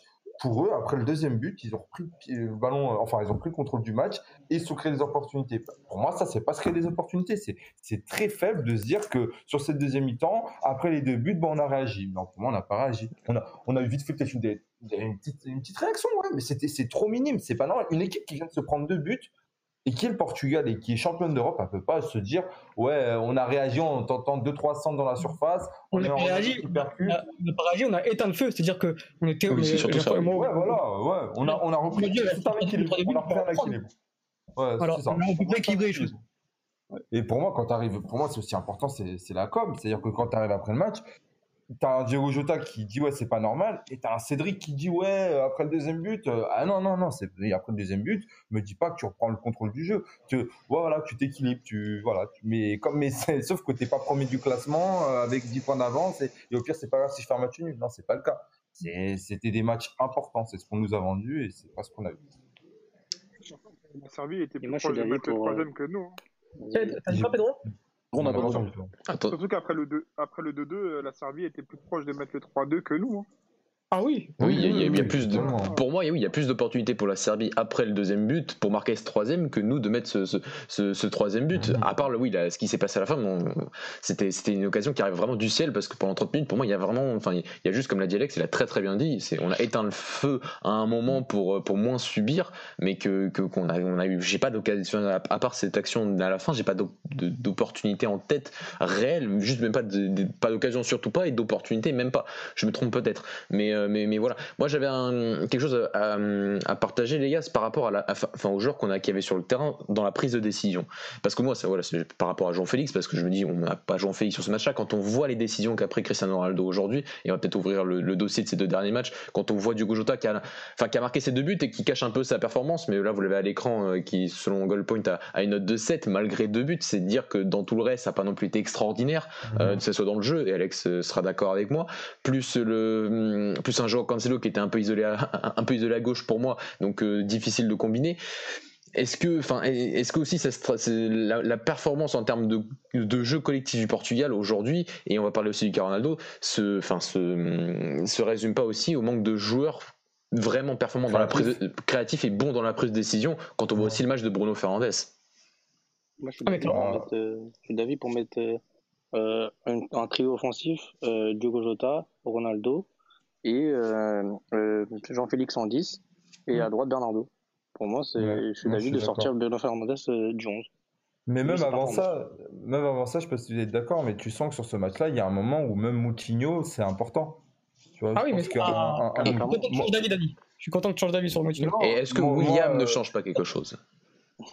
Peut-être aussi. Ouais, oui, mais je, oui, je dis ça aussi. Moi, plus, bien sûr, oui, parce que c'est des gars, quand tu as un Jota, ça percute. Quand tu as un BF, ça percute. Et quand on enlève tes deux têtes pensantes du jeu, qui avec Cancelo qui est complètement à gauche et que tu as un Bernardo qui est à droite, mais qui même comme ça, bah, sur les deux buts, il est présent. Sur le cœur du jeu, sur des mecs où il y a un moment où il faut savoir bah, jouer juste et savoir quand il faut accélérer le jeu, ou bien bah, de garder le ballon temporiser et voilà, faire tourner, etc. Tu dis que ouais, un William, mais moi, pour moi, William, aujourd'hui, c'est hors de forme. Et pour moi, ça ne doit pas être en sélection. Oui, d'accord. Comme l'a dit Alex, un mec comme Moutinho, bah, moi, bah, malheureusement, il ne pouvait pas jouer. Mais aujourd'hui, Moutinho, il m'a ouais, plus manqué. Euh, ouais, je, suis d'accord avec toi, Denis. C'est juste le côté. William, je suis d'accord que tu le prennes pas sur cette convocation parce qu'il est hors de forme depuis plusieurs mois. Mais est-ce que tu peux le remplacer par Sergio Oliveira, sachant que tu n'as pas Moutinho? C'est ça que je me dis. C'est pas par rapport à Sergio Oliveira, parce que déjà, Sergio Oliveira a été utilisé sur les dernières convocations en milieu défensif. Et c'est vrai qu'on s'est posé même la question à un moment est-ce que ce sera lui ou Ruben Neves qui viendra? Et aujourd'hui, tu le fais jouer en relayeur dans un milieu à 3 où c'est pas non plus l'utilisation qu'il a le plus couramment du côté du FC Porto. C'est donc mm. ce que je me dis, c'est que est-ce que tu peux remplacer Est-ce que est-ce que dans une équipe où tu en fait, est-ce que tu peux euh, ne t'as plus William, tu, tu fais le choix de plus avoir William, est-ce que tu peux le remplacer dans un match comme ça par Sergio Oliveira et ne pas mettre surtout Félix sur ce sur ce, sur ce terrain plus haut? C'est ça que je me dis, c'est c'est en termes de créativité, en termes de prise de décision, ça me ça, me ça me ça me perturbe de voir cette équipe-là au final et ça se voit sur le terrain. Bah, quel est le rôle de William Carlo en sélection? C'est devenu un 8, un box-to-box. Moi, Répète-le, oui. Moi, j'en vois un autre et je pense qu'on a la réponse. Voilà, j'en vois que un aujourd'hui en sélection. Moi, j'en vois que un. c'est Renato Sanchez. Bien sûr. Voilà, parlons-en. Surtout sur la progression qu'il a eue, où justement, il y a, y, a, y a, je sais pas si Alex, ça t'a, ça t'a fait tilter. Il y a un ballon, il y a un ballon à un moment, où il, a, il a eu deux ballons au milieu de terrain où c'était pas bon, mais il y a un ballon à un moment, il a remis direct en une, et c'est un truc qu'il aurait peut-être jamais fait avant. Il la remet en une directement sur Jota, il joue juste direct. Je sais pas si tu vois de quelle balle je parle. C'est, je crois que c'est ce côté gauche à un moment. C'est des mhm. trucs, jamais il l'aurait fait avant. et pour moi, c'est des trucs qu'il a appris depuis qu'il est à Lille, c'est savoir maîtriser les, les, temps du match et savoir quoi faire à, quel moment, euh, ce que demande le jeu, euh, est-ce que j'accélère le jeu, est-ce que je ralentis, est-ce que je fais tourner, est-ce que je demande plus bas. Et je me suis dit, ça aussi c'est important, tu vois. Et ça, il l'a appris à le faire. Et pour moi, aujourd'hui, c'est par là que la sélection doit aller. C'est-à-dire qu'il y a un moment où Renato va falloir arrêter de le cataloguer, même si là, il y a eu les blessures, etc. Comme l'éternel espoir de 2016. Aujourd'hui, Renato, c'est un mec qui, comme Ruben Neves, ce sont des mecs qui sont ils ne sont plus le futur, mais qui sont pour moi le présent. C'est-à-dire que c'est des mecs, au bout d'un moment, il va falloir les installer en club, ils sont installés, même s'il y a des blessures, etc., ils sont installés. Et c'est des mecs qui, pour moi, aujourd'hui, peuvent répondre à ces problématiques. Avant même de partir sur un débat Félix, etc. Parce qu'aujourd'hui, quand Bruno Fernandez, ça fonctionne pas, pour moi, il prend la place de Félix. Donc, ok, on met Félix. Maintenant, si BF, sur, ce côté-là, ça ne prend pas, et eh ben pour moi, euh, Renato, il tient très bien ce rôle-là. Et il le tient mieux que BF, qui, pour moi, des fois, perd beaucoup trop de ballons. Et Renato a appris justement à perdre beaucoup moins de ballons en jouant juste en allant solliciter son latéral gauche, euh, en allant jouer, euh, pas forcément en allant parcourir 30 mètres, mais aujourd'hui il l'a fait parce que je pense qu'il y avait un moment où c'était limite que le jeu demandait. C'est-à-dire qu'il fallait qu'il y ait un mec à un moment, bah, il, propose ça. Quand il fait sa course sur le côté droit, et bah, il n'y a personne qui l'a fait à un moment sur ce côté droit, tu vois, donc il le fait. Mais il a essayé de bricoler à droite à gauche, donc forcément il a perdu des ballons. Mais sur des décisions simples que tu réclames, où il faut des prises, bonnes prises de décision euh, et de la créativité. Bon, la créativité, créativité peut-être un peu moins, mais tu l'as eu par Félix. Ouais, là, tu as ces joueurs-là. Tu les as, mais c'est juste que Santos l'a mal appliqué pour moi. Je, suis d'accord avec. ouais, plus de voix. Euh, je suis d'accord avec toi, Dani. Et, surtout, enfin, c'est un peu, ça revient un peu sur le dossier, dossier Nuno Mendes de ne pas le mettre aujourd'hui, c'est de se dire, mais est-ce que, est-ce que pour Santos, est-ce que tous les joueurs sont prêts à jouer ce match-là face à la Serbie? C'est ça la, question. C'est si tu les appelles, c'est qu'ils sont, c'est qu'ils doivent être. T'as as, assez de matières premières dans ce pays pour au moins te rendre compte que tu dois avoir 23 joueurs disponibles qui sont capables de jouer. Et ça revient un peu au débat de tout à l'heure sur le sur le débat. Est-ce que Cancelo doit jouer à gauche quand t'as pas tant de solutions à gauche que ça, mais t'as quand même Nuno Mendes. Si tu l'appelles, c'est qu'il doit être, c'est qu'il doit être opérationnel pour jouer ce genre de match. Sinon tu l'appelles pas. Et c'est la même chose pour Renato aujourd'hui. Renato, il a l'impression qu'il est le cinquième milieu défense, cinquième milieu depuis trois ans presque. C'est un peu, c'est un peu mon impression. C'est c'est quoi la dernière situation de Renato Sanchez dans un peut-être dans un match amical, je, ne sais plus exactement, mais dans un match officiel, ça doit remonter à, un bail. Et aujourd'hui, c'était peut-être la meilleure solution quand, quand tu décides de pas appeler William. Ça reste mon avis. Je pense mais, mais, mais, mais, lui comme Neves, hein, lui comme Neves, c'est Neves, ça fait l'impression. Les meilleurs matchs de la sélection, c'était quoi? On est d'accord, c'était avec William et Danilo euh, ensemble. Les meilleurs matchs de Sferrando Santos. Je pense qu'on est d'accord là-dessus. C'est quand il y a eu euh, William Danilo, c'était vraiment solide ou c'était en, termes de jeu, en termes de jeu, pour moi, mon plaisir, moi, non, en termes d'équilibre, de, de, plaisir, de, où vraiment on sentait que le Portugal était difficile à battre. pour moi, c'est il y a double pivot. Ouais, ouais, je suis d'accord. Surtout quand il y avait William là, Moi, il y a ces matchs de Ligue des Nations, il y a les, deux, il y a les trois matchs de Ligue des Nations contre, contre l'Italie, la Pologne, etc. Il y a ces matchs-là. Ah, euh, et il y a les matchs, pour moi, le match de la Croatie où on leur met, on leur met tarif à nos deux Et mais récemment, du coup, tu, joues avec ce milieu de terrain-là. Et je répète, c'est une question de profil. C'est-à-dire que, tu, comme dit Mathieu, tu, décides de, tu, te décides de te passer de William Carvalho, qui fait du coup ce lien entre la défense et l'attaque, qui est puissant, qui t'apporte offensivement et défensivement. Et derrière, tu te passes de ce, de ce profil-là, en fait, qui est Renato Sanchez, qui, qui est peut-être encore deux fois meilleur que, William Carvalho. Et, tu décides, et derrière, tu, te mets pour, tu décides de mettre un, Sergio Oliveira qui euh, bah, n'a pas du tout équilibré, ce pour équilibrer, mais au final, il t'a rien équilibré du tout parce qu'il a été, il a été transparent et tu vois que sous pression, parce que la Serbie a mis de la pression, il, il a été, il a été, euh, il a été dépassé et derrière et devant lui, t'as un Bruno Fernandes qui a été aussi dépassé. C'est-à-dire que pour moi, en fait, c'est, j'ai l'impression que, que Fernando Santos a, a, fait une mauvaise analyse de ce match-là et c'est dommage parce que c'est, notre sélectionneur et qui est censé quand même trouver des arguments pour, euh, pour euh, justement pour changer le cours de match et qu'il l'a pas fait. Et encore une fois, c'est, c'est, on va pas revenir dessus, mais les changements ont été catastrophiques. Mais surtout pour Oliveira, tu vois, comme tu le dis, euh, le moment où il est sous pression, parce que euh, c'est ça qu'il faut comprendre pour, pour, pour, les personnes qui nous écoutent. Quand Oliveira, on va nous parler, ouais, son match contre la Juve, etc. Mais le match est totalement différent, parce que c'est un match où il assume pas le ballon, où justement il est dans le rôle inverse, où il va presser le porteur du ballon, et donc il va essayer de gratter des ballons comme ça. Donc il va pas avoir le même rôle. Aujourd'hui, il a un rôle où c'est lui qui, qui tient le ballon, qui va subir, et du coup, il va falloir se démerder. Et un joueur sous pression et qui arrive à tenir un ballon, pour moi, c'est pas lui, c'est Renato. Mais tu, vois, déjà dans, dans, son orientation du corps, souvent sur les actions, genre, genre son orientation du corps, elle va pas vers l'avant, elle va tout de suite vers l'arrière. Genre. Donc tu vois qu'il est pas habitué à faire ça et il, est pas, il a vraiment pas ce rôle. Tu sens eh bah, de toi au 5, Kevin. T'as dû écouter cette interview où t'as Victor Pereira qui explique comme quoi c'est quoi la différence entre un bon latéral et un très grand latéral. Le bon latéral, ah, oui, oui, qui du coup qui fait ce contrôle un peu toujours vers l'arrière et qui va du coup faire sa passe vers l'arrière qui va rien apporter. T'as le très bon latéral qui va du coup faire ce contrôle euh, vers l'avant pour apporter euh, quelque chose euh, offensivement. Et t'as ce très très très bon latéral, un top mondial, qui du coup va faire ce contrôle directement à l'intérieur ou à l'extérieur au dernier moment pour t'apporter n'importe quelle solution dans le jeu là. Et pour un milieu de terrain, c'est pareil. C'est-à-dire qu'aujourd'hui, tu peux voir au bout de quelques minutes un, joueur s'il est bon pour le niveau international. Et Sergio Vieira, aussi fort soit-il en Ligue euh, comme l'a dit Dani, c'est un contexte différent, d'une équipe différente, et tu sens que Sergio Oliveira, dans un niveau international d'une Coupe du Monde, d'une Coupe d'Europe, il n'a pas ce niveau-là, parce que contre la France, contre l'Allemagne, où, où ça va mettre une pression de malade, il sera dépassé, à moins qu'on joue avec un bloc bas. Mais c'est pas, j'espère que ce sera pas le cas. Mais voilà, tu sens que le seul qui est capable de faire ça aujourd'hui, c'est un joueur Félix, un Renato Sanchez, et tu t'en prives, tu les mets sur le banc jusqu'à la 83e. Quoi je suis, d'accord avec Alex, ce fameux terme de tactique individuelle plus que de technique, et ça marche aussi pour les milieux de terrain sur le côté de recevoir le ballon et d'être déjà orienté pour continuer l'action. Et c'est pas ce qu'on a vu avec Sergio Olivier aujourd'hui. Et c'est pas ce qu'on a vu avec beaucoup d'autres joueurs aussi, parfois un peu plus haut. C'est important pour les milieux de terrain, pas, enfin pour les milieux défensifs, oui, mais surtout pour les milieux offensifs. Et c'est pas ce qu'on a vu aujourd'hui. Les garçons de dernier dossier, individuel, avant de, passer sur les espoirs et leur match de jeudi dernier, euh, on en a parlé mercredi, Alex, Cristiano Ronaldo, qui nous sort encore une performance globalement. Oui, il a, il a marqué ce but qui n'a pas été validé à la fin, chanceusement, mais dans tout le reste, euh, dans la fin, et je, je, reviens sur mon histoire de prise de décision et sur le nombre de fois où il peut décalé, il choisit la frappe, euh, ça devient ça devient compliqué. Je vais pas vous demander de faire un débat sur Cristiano Ronaldo parce qu'on l'a eu plein de fois et euh, enfin, et je sais pas si on y répondra aujourd'hui encore à, minuit 6, mais mais juste sur sa performance aujourd'hui, qu'est-ce que vous en avez pensé? Et je pense que ce sera plus sur le négatif.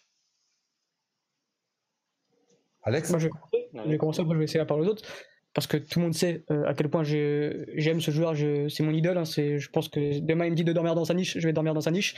Mais, euh, euh, on va, mais là aujourd'hui c'est pas possible, c'est pas possible de, faire un tel match contre l'Azerbaïdjan. Déjà je me suis dit contre l'Azerbaïdjan, je me dis ouais bon vas-y, il, avait la flemme. Mais même Ronaldo avoir la flemme c'est bizarre. Mais je me suis dit vas-y c'est pas grave, il va être là contre la Serbie, tu vois. Et en fait, non, en fait, ce qui me fait flipper, c'est que là, tu ressens le poids de l'âge, tu ressens les 36 ans, et surtout, tu ressens qu'en fait, j'ai l'impression que quand il fait un contrôle, j'ai l'impression qu'il va se péter la jambe. En fait, je sais pas, il est plus, il, a, il protège pas sa balle, t'as l'impression qu'il a juste à, prendre un taquet, il tombe, il perd le ballon, et je parle même pas des mauvais choix, parce que là, oui, ça, on a l'habitude, en fait, avec Ronaldo, c'est que quand il commence à être frustré, il commence à jouer pour sa gueule. Mais ça, à limite, c'est Ronaldo, il a, il, a construit, sa carrière là-dessus, en fait. Ça, c'est même pas pour ça que j'en veux, parce que oui, c'est pénalisant pour l'équipe, mais vas-y, il a marqué tellement de buts que vas-y, euh, vas-y. Mais c'est en fait, c'est la qualité technique du joueur qui m'inquiète, moi, vraiment. C'est-à-dire que aujourd'hui, on lui demande quoi? C'est d'être présent à la surface, parce qu'on peut plus qu'il redescende bas pour faire le jeu. C'est plus son rôle là. Il le fait mal. De toute façon, ça sert à rien. On n'a plus besoin de lui. On a des joueurs pour ça. Mais c'est-à-dire que même aujourd'hui, dans, dans le dernier geste, là où il faut être buteur, bah, il l'est plus. Première occasion, il loupe une case alors que il, place mal son corps alors que d'habitude cette, cette, occasion elle doit faire euh, elle doit faire ficelle directement il envoie un ballon euh, à 3 mètres et euh, il est plus présent à la surface c'est à dire que même sur ses qualités où il est le meilleur joueur du monde dans la surface, il est plus là. Et, euh, et ça devient pénalisant parce que euh, on a besoin de lui dans la surface. Et aujourd'hui, heureusement qu'on a un Diogo Jota pour le remplacer, parce que sinon, sinon on perd le match de 0 tout simplement.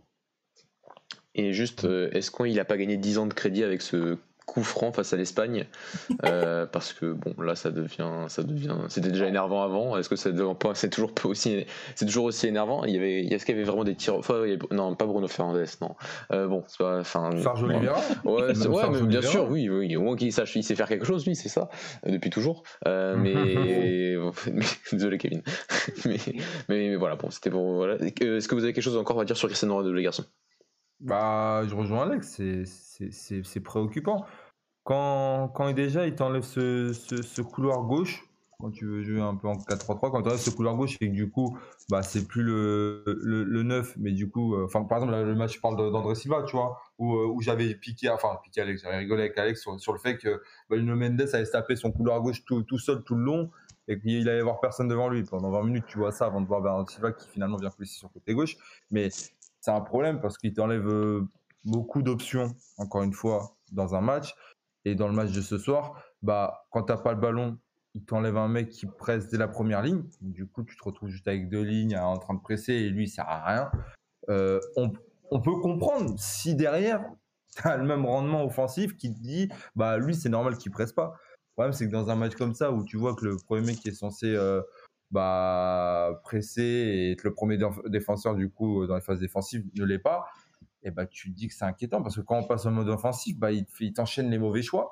Euh, il pense encore, dans, des, situations compliquées qu'il peut résoudre le match en prenant un ballon sur le côté, en rentrant, en rentrant intérieur et en essayant de décrocher une frappe qui va finir dans, dans, dans le tibia de, du défenseur face à lui. Euh, au bout d'un moment, en fait, c'est surtout ça, c'est ces petits problèmes-là qui font que, que tu te dis, mais est-ce qu'il se rend compte qu'autour de lui, il y a des mecs qui peuvent décider le match Comme là, on a vu ces, deux buts où il interfère quasiment pas dans les actions, à part le premier. C'est le premier où il décale à Bernardo Silva, Bernardo Silva de centre. Mais à part ça, aujourd'hui, bah, j'ai pas vu Ronaldo. Euh, je ne j'ai pas vu beaucoup de ses matchs cette saison. Hein. Sur la double confrontation avec Porto, euh, je l'ai trouvé transparent malgré sa passe D. Euh, et ça commence à devenir inquiétant parce que. En vrai, il fait une bonne, en vrai, il fait une bonne saison. C'est pour ça que moi je comprends pas parce que dans le jeu, à Juventus, il est vraiment, parfois, à part eh bah... moi je passe à côté, dans le jeu justement, il est bon. Il fait ces genres de déviations qui sont bonnes. Et là en sélection, c'est catastrophique. Je sais eh pas. Bah, pour moi, la réponse peut être ailleurs. Et je pense, et peut-être qu'on peut vite fait ouvrir ce débat si c'est pas trop long. C'est juste euh, la saison, la saison qui est juste euh, trop longue et, le, ça commence à peser. Ça peut commencer à peser pour beaucoup de joueurs. Et moi, j'ai peur de 7 euros parce que c'est le calendrier va être insupportable. Aujourd'hui, on parlait à, voilà, au Racing, on parlait avec des gens, donc euh, où je suis éducateur, on parlait avec euh, une personne qui travaille dans le monde professionnel et qui nous expliquait qu'aujourd'hui, les effectifs pro, en tout cas les effectifs pro où ils travaillent, bah, c'est insoutenable. C'est insoutenable autant pour le staff qui euh, qui voilà, c'est un travail où tu, tu, bouges tous les trois jours, etc. Et aujourd'hui, cette, saison est très compliquée, mais pour les joueurs aussi, même si on sait que ça fonctionne un peu comme des machines, hein, c'est malheureux, mais c'est un peu ça.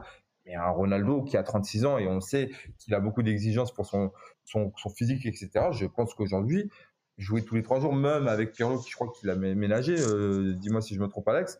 Euh, tu sens quand même qu'un an, là, ça va faire quand même. Euh, bah, heureusement qu'il jouera pas avec des champions, quoi. Heureusement qu'il jouera pas avec des bah, champions. C'est ça, c'est ça, c'est la bonne nouvelle pour lui, c'est qu'il aura plus de temps et du coup là, ça va commencer à se rétrécir. Donc parce que ils auront une semaine pour préparer la rencontre. Et c'est pareil pour nous, c'était un bon point. Mais, mais j'ai peur de l'euro parce qu'on peut aussi passer à côté, à côté de notre euro parce qu'on aura des joueurs qui auront fait une année complète. Quand tu regardes les trois qui sont à City, à combien de matchs ils vont finir à la fin de la saison? Parce qu'ils mm. enchaînent tous les matchs, ces mecs-là. Euh, quand tu vois BF, c'est inquiétant aussi. Euh, quand tu vois même un Guerrero et quand tu sais comment il est fragile euh, physiquement, moi, ça, ça, ça, me crée aussi un peu d'inquiétude et j'espère qu'on n'aura pas de mauvaises surprises vers la période mai-juin.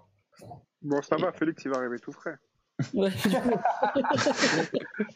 c'est le seul bon. C'est le seul bon point. Je, je, suis déçu, Dani, que tu n'aies pas dit Ricardo Esgaillou qu'il a déjà 3500 minutes et à l'euro il va arriver pas très frais non plus donc c'est dommage c'est dommage pour lui. Euh, donc euh, voilà. Bon, euh, sur les, garçons laissez la parole à, Ton à Kevin à Pedro si vous avez quelque chose à rajouter sur ce match. Juste un petit truc par rapport au trêve international de mars avec Santos j'ai regardé un petit peu vite fait et c'est assez drôle 2015 c'est la défaite face au Cap Vert 2016 juste avant l'euro c'est ah la, la, défaite face à la Bulgarie alors on gagne la Belgique j'ai un peu, enfin quelques quelques jours après mais on avait perdu la Bulgarie, je crois, à l'Eria avant, avant l'Euro 2016. En 2017, on perd la Suède. En 2018, c'est cette défaite face, juste avant la Coupe du Monde face, à, face aux Pays-Bas. Euh, grosse défaite, il me semble. Euh, je crois qu'on avait encaissé 4, 4 buts. Cancelo qui prend rouge, c'est ça? Ouais, Cancelo prend rouge et donc il, bah, il, perd sa place pour la Coupe du Monde à cause de ça. Euh, bien joué Santos. 2019, c'était quoi 2019 2019, c'est les doubles matchs nuls avec l'Ukraine et la Serbie à, enfin, à Lisbonne. C'était pour les qualifications pour l'Euro. C'était le double match 0-0 face à l'Ukraine, un partout face à la Serbie. Et cette année, non, l'année dernière, il n'y avait pas de trêve de mars. Et cette année, c'est cette trêve de mars qui euh, j'ai envie de dire même malgré une victoire face au Luxembourg ne cachera pas ce qui s'est passé euh, face à la Serbie et face à, l'Azerbaïdjan et les performances très médiocres de la sélection voilà, je voulais rajouter ça euh, par rapport. Et, je suis pas serein avec Luxembourg. Hein. Je suis pas encore très serein. C'est le Luxembourg n'est pas le Luxembourg d'il y a 10 ans. Il faut, le, faut le rappeler euh, constamment. C'est une équipe qui va un peu, enfin, qui, qui, est un peu meilleure que. Ils ont gagné, non? Ils, et ils viennent de gagner. À... Ils, menaient face à l'Irlande. J'ai pas regardé depuis Kevin. Donc, ils, ont gagné, ils ont gagné contre l'Irlande. Ils ont gagné contre l'Irlande, donc c'est loin, loin d'être l'équipe. Euh, c'est oui, mais on reste le Portugal et ça reste une oui. professionnelle si on ne gagne pas ce match. Oui, bien hein, évidemment. Mais bon, ça rajoute des victoires à Fernando Santos quand il gagne le Luxembourg. Ne l'oublions pas. C'est les matchs qui. Voilà. Euh, Est-ce que vous avez quelque chose à rajouter, les gars, avant qu'on passe à, à l'Euro Espoir? Moi, juste Ronaldo, c'est triste qu'il finisse sa carrière comme ça. J'espère qu'il va, va quand même se remettre de, ses de ses récentes performances puisque là, il est en train de, gâcher sa fin de carrière, là, un peu, surtout avec son passage sur la Juve, là. Donc euh, c'est un peu dommage. Et, je pense qu'il doit comprendre qu'à son âge, il doit se mettre au service du collectif et de pas essayer de faire la différence tout seul, euh, comme il fait d'habitude, où il, hein. va tenter une frappe de 35 mètres euh, alors qu'il peut décaler à droite. Tu sais, Kevin, c'est la, faute de qui aussi? La faute de toute la communication qu'il y a même au sein de la sélection, de la fédération, etc. Où on essaie encore de t'expliquer que limite, c'est lui le leader et que en, en, dessous, tu n'as que des chèvres où tu as juste des, serviteurs, mais même pas, qui peuvent même pas un jour être peut-être, enfin, aussi fort poli, je pense pas, mais en tout cas, qui peuvent tenir la sélection. Et je pense que la transition, ou le jour où il va quitter la sélection, j'espère, je sais pas comment ils vont la mener, parce qu'au niveau de la com, tu sens que Ronaldo, c'est le roi du monde, et qu'en dessous, bah, s'il n'y a pas Ronaldo, bah, on est obligé de perdre, tu vois. Qu'aujourd'hui, c'est plus vraiment le cas. Justement, pour revenir sur ce que tu dis, et pour reprendre ce que tu dis, Dani, on parlait souvent, on disait que sa dernière compétition internationale, ce serait le, le Qatar euh, l'année prochaine. Euh, là, vu où on en est actuellement, euh, j'ai bien peur pour le Qatar l'année prochaine. Avec lui, on n'est jamais à l'abri d'une bonne surprise. Il peut, pour moi aussi. Euh, bah oui, évidemment, ça reste, lui. Mais, mais, je suis d'accord avec toi. Moi, moi je pense que qu'au Qatar, il serait remplaçant. Hein. Il, il, est clairement sur la pente descendante, tu vois. Mais est-ce que tu, tu vois, ça va être un vrai problème à gérer, ça aussi, parce que est-ce que tu, tu déjà, tu, s'il continue à descendre, euh, est-ce que tu le mets remplaçant Mais est-ce que tu peux te permettre de mettre CR7 qui a été euh, le meilleur joueur sûrement de tous les temps pour certains ou pas pour d'autres, mais qui est clairement dans la discussion euh, sur le banc? Est-ce que lui-même va l'accepter? Est-ce que tu vois ce que je veux dire? Genre, c'est, ça va être aussi délicat à gérer ça. Hein. Et surtout, c'est un mondial, donc c'est une compétition particulière, tu vois. C'est... Et on peut pas se le. C'est pas. Ouais, c'est, c'est, ça va être dur. Après, de toute façon, c'est simple. Hein. Le, débat, il se répond pour moi très vite. C'est si c'est Santos le sélectionneur l'année prochaine, oui. Oui, il joue tous les jours. Hein. Les titulaires, Brassard, ce que tu veux. Enfin, selon moi. mais moi, surtout, mon, le point que je veux souligner, c'est clairement, il est sur la pente descendante et le mondial, c'est loin, surtout que ça va se jouer en, en hiver, donc ça sera dans un an et euh, et tu te dis, euh, si s'il continue à descendre, quel, niveau il va arriver euh, à ce moment-là, tu vois? Bon, sans parler de l'euro qui aura entre temps et tout, mais si on voit plus sur le long terme, ça, c'est quand même inquiétant, tu vois? Enfin, inquiétant, je sais pas, parce que, en fait, là, là, là on, on parle sur deux matchs. C'est de la spéculation, évidemment. Hein. La spéculation, Moi, quand tu vraiment, la Juve, elle est pas mauvaise, ça, c'est la Juve, il est meilleur buteur de Serie A. Dans le jeu, vraiment, je répète, c'est vraiment, c'est vraiment, c'est vraiment pas mal, tu vois, c'est pas aussi catastrophique que ce soir. C'est cohérent, c'est juste, là, c'est en sélection, ouais, en sélection, c'est inquiétant sur ces deux matchs-là. Maintenant, on verra à l'Euro. J'espère que d'ici l'Euro, il va après sur ces deux, matchs-là moi je, moi, je, pense un peu à Porto, Alex, hein, quand même. Je pense à ces deux matchs. Mais moi, moi, en sélection, je pense aussi au match contre la France, etc. Hein. Aussi. Et, mais même, euh, moi, je, suis pas, d'accord avec Alex. Hein. Alors, il est meilleur avec la Juve qu'avec le Portugal, mais euh, je, avec la Juve, je, tu vois clairement qu'il est sur la pente descendante aussi. Ah oui, heureusement d'ailleurs. alors, il est pas mauvais, évidemment, il est encore meilleur buteur et il claque les buts parce que ça reste Cristiano Ronaldo, mais euh, dans le jeu et tout, euh, tu vois clairement que, bah, déjà, tu vois clairement qu'il a 36 ans et tu vois clairement qu'il y a des choses qu'il arrivait à faire il y a quelques années et qu'il n'y arrive plus. Hein. donc. Bah, sur, ce que demande le jeu de Santos en fait, c'est c'est plus Ronaldo d'avant, qui pourra pas te débloquer des matchs comme avant, il pourra pas. Enfin, faut au bout d'un moment, il y a aussi, je pense, le, système de jeu qui va favoriser tes qualités. Et aujourd'hui, c'est plus compliqué pour moi de, de le mettre en valeur. Enfin, surtout quand, quand tu vois que c'est très vide ce que propose Santos. Donc dans ce vide-là, il faut appeler à la géniosité de Ronaldo qui va malheureusement va continuer à continuer à régresser. Et au bout d'un moment, il faut justement que tout ce qui se passe autour de lui, ça, ça soit fluide, ça, ça, ça marche bien pour qu'il ait le maximum de bons ballons et le maximum d'opportunités. Et là, oui, il pourra, même s'il en loupe une ou deux, si derrière il peut en caler une autre ou une, enfin, parce qu'il n'a pas eu beaucoup d'occasions. Il, il, a, il, a, tiré quoi Une ou deux fois Finalement. Même dans le jeu et dans le jeu et tout, il est inexistant, il est fantomatique. oui, mais, mais, justement, ce que je veux dire, c'est que dans, faire en sorte que dans le jeu, bah, en fait, sa participation soit moindre. C'est-à-dire qu'au au final, il n'est pas touché énormément de ballons, tu vois. Ce soit le mec, euh, moi, je pense il intervient que dans la phase de finition. Ouais, c'est ça, ce que j'allais dire. Comprennent qu'il doit faire des, qu'il doit jouer simple, tu vois. Je suis d'accord avec toi. difficile. Je suis, ouais, je suis d'accord pour reprendre ce que disait Kevin tout à l'heure et pour conclure euh, sur Ronaldo, euh, pour moi, c'est aussi la marque des grands champions de savoir quand il faut s'arrêter et de pas forcer par ego parce que tu veux toujours être le meilleur et tout, tu vois, et savoir te mettre en retrait aussi, tu vois, et, euh, et, vraiment quand je dis c'est la marque des grands champions, je fais tous les grands champions entre guillemets, donc je pense que ce sera aussi à terme quelque chose qui devra venir de lui-même, de savoir se mettre en retrait et de savoir et d'assumer son âge et de se dire bon ok bah j'ai plus mes jambes de 20 ans, il y a des choses que je savais faire que je ne suis plus en mesure de faire et, de, de, de, de, faire ce, ce, processus de changement euh, pour finir d'une belle manière et pas finir en, vieux qui essaye de forcer sur son ego et qui veut pas lâcher, qui, qui, n'assume pas en fait le fait d'avoir vieilli. Donc, donc ce sera aussi un virage à prendre pour lui. et on s'en approche grandement à mon sens. Et, moi, ce qui m'inquiète le plus, c'est qu'on soit autant inquiet sur tous les points de la sélection, qu'on ait autant d'incertitudes à deux mois de l'euro. C'est-à-dire qu'aujourd'hui, on va se présenter à l'euro avec on n'a on on aucune certitude dans le jeu, dans les joueurs, dans le dispositif tactique. En fait, on va arriver à l'euro au hasard. Et c'est là où je suis inquiet. C'est carrément une grande nation comme le Portugal, parce que le Portugal est devenu une grande nation du foot, qu'on soit autant inquiet à deux mois de l'euro.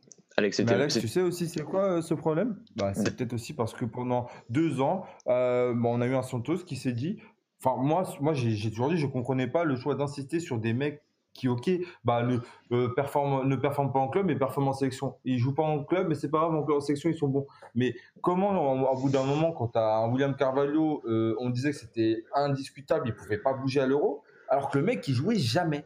Jamais. Aujourd'hui, tu avais des certitudes sur des postes où c'était des mecs qui, en club, avaient pas vraiment une situation euh, stable. à bah, part, à part Pepe, Rui Patricio, Ronaldo Moutinho. Comment? William Carvalho, l'année dernière, je crois qu'il est titulaire au Betis pas, où il a beaucoup de blessures. Mais c'est pas comme cette année où il, ah, vraiment. moi, moi, moi, je suis désolé, mais j'ai pas souvenir au Betis qu'il ait fait une saison complète où il est fort. Il y, a ses, il y a ses débuts où il est très ah, bon, mais après, ça s'est un peu essoufflé avec Kika Et après, c'est le néant. Mais je, suis d'accord. Je, suis d'accord avec toi, Dani. On en a parlé quand on a parlé de il y a quelques semaines de, sur après. Euh, on avait fait un débat sur Jean Paligne en disant est-ce qu'il doit aller en sélection. Il y est allé au final. Mais on disait aussi que par rapport aussi au cas Danilo, qui était à un moment à ce moment-là pas très bien au PSG, de se dire est-ce qu'en plus ça sert vraiment les joueurs de toujours les appeler en, en leur donnant l'impression que quoi qu'il se passe, ils seront en sélection. Et au final, et, le, contre, le, côté inverse, c'est que tu as l'impression d'être tout autant pas, pas borné, mais être sûr que c'est William qui va être ton 8 et qu'au final, il a commencé cette euh, période 2018-2020 qui va se en 2021 avec William en 8, relayeur gauche, et à 3 mois de l'euro, tu l'appelles plus. Euh, il y a aussi ce, manque de, cohérence. Et tu prépares Sergio Oliveira à ce poste-là qui n'a pas le même profil du tout. Voilà, c'est qui. Je reviens sur les propos d'Alex et c'était le, sujet qui était là un peu pour, pour terminer ce, débat et après ce match à la Serbie. C'est de ce côté que quelles sont nos certitudes à, trois mois de l'Euro. Enfin, c'était à ses côtés de trêve de mars, les derniers trêves avant. Moi, je, voilà, moi j'ai une hantise et je suis un peu du côté de Daniel parce qu'on en a parlé un petit, il en a parlé un peu en off. Cette Coupe du Monde 2018 qui, qui, qui a été pour moi euh, euh, vraiment un coup de massue parce que on a travaillé pendant un an et demi sur des certaines choses, sur le 4K2, sur l'association Ronaldo Adressiva à l'époque, avec du Jean Mario, et on est arrivé à la Coupe du Monde avec du Gonzalo Gades numéro 9, 9,5 et Bruno Fernandes sur le côté gauche. On est arrivé avec, en changeant tout, en n'ayant plus de certitude, et en arrivant, on, en n'ayant pas, en s'étant pas basé sur ce qu'on avait travaillé et ça c'était déjà en fait, on, sentait ses prémices au mois de mars de 2018 après ce fameux match face, aux Pays-Bas. Et là on a l'impression que c'est un peu le retour de l'histoire trois ans après où on n'a pas cette, on n'a pas ces certitudes et on n'a pas ce, on a, en fait on a, rien à part à peu près le fait qu'on va peut-être jouer à trois milieu terrain, mais en fait on, enfin, on, connaît pas vraiment qui va être notre large gauche, on, ne sait pas vraiment qui va être, qui va être notre, attaquant, si on va avoir euh, Ronaldo à gauche, si on va avoir du Jota, si on va avoir du André Silva, enfin et toutes ces incertitudes là dans les dynamiques collectives de, l'équipe, elles sont quand même, enfin, elles sont, elles sont quand même inquiétantes à trois mois de l'euro de mon point de vue. Comme il y a un an, la seule certitude que tu as, bah, c'est derrière. C'est mm. le gardien et le code de derrière. tu sais qui ça sera, euh, sauf blessure. Non, sauf blessure. Je, je suis d'accord, mais il faut que Pep revienne à son niveau aussi. C'est qu'il a, il a quand même enchaîné deux blessures cette année, quoi. Ah oui, non, mais je suis d'accord. Et ça serait une compétition, comme on l'a dit, qui va demander physiquement. Ça va, ça va mm. jouer euh, tous les trois jours, etc. Mais si c'est pas Pep, ça sera Fonte. Après, on va un peu parler sur le fait qu'il a appelé Louis tout ça. Hein, euh, mais, mais tu sais que ces quatre-là, ça sera ça. Si c'est pas PP, ça sera Fonte. Et qu'en vrai, c'est du, c'est du solide. C'est, du solide. c'est pour ça qu'aujourd'hui, ça m'a un peu dégoûté qu'on soit là à inventer. Alors que normalement, c'est très costaud derrière, c'est notre point fort. Et que là, quand notre point fort ne fonctionne pas, bah, c'est compliqué. Mais c'est ouais, c'est sur le reste. Sur le reste, à partir des, des, cinq joueurs là qu'on a cités, enfin qu'on a dit, sur le reste, Ronaldo, et bah, il te manque 5 places où tu sais pas. Mm, mm. C'est et Bernardo, vas-y Bernardo Silva parce qu'il le met. Mais outre ça, tu sais pas. Et Danilo, c'est Danilo qui fait sera partie de l'Euro Et je, moi, je suis pas aussi certain pour Danilo, je, te le dis. Hein. S'il commence à manger avec le PSG, que Paligna continue à enchaîner. Non, justement, justement, Danilo est en train de revenir en forme avec le PSG. Je pense qu'il a aucune aucune raison qu'il sorte du, du, du 11 du PSG. Donc je pense que Danilo, en plus à deux mois de l'Euro, euh, je pense pas que, que, que Fernando Santos s'amuse à encore changer euh, son milieu de terrain. Je pense que Danilo va débuter l'Euro, j'en je, j'en suis sûr à 80%. Après, je peux me tromper. Non, non, mais bien sûr. Les garçons, est-ce qu'on termine cette page face à la Serbie qui au final s'est retrouvée à être une page euh, beaucoup plus générale sur, euh, sur la sélection? Euh, ouais, Je pense qu'on va, on va finir sur cette, cette page-là qui a duré très longtemps et donner, voilà, faire un petit mot sur, sur les U21, euh, sur les espoirs qui ont gagné face à la Croatie 1-0. Un match plutôt consistant de la part de la sélection, euh, de la sélection espoir qui a quand même battu une équipe qui, a, qui, avait, y avait de la qualité devant face du côté croate.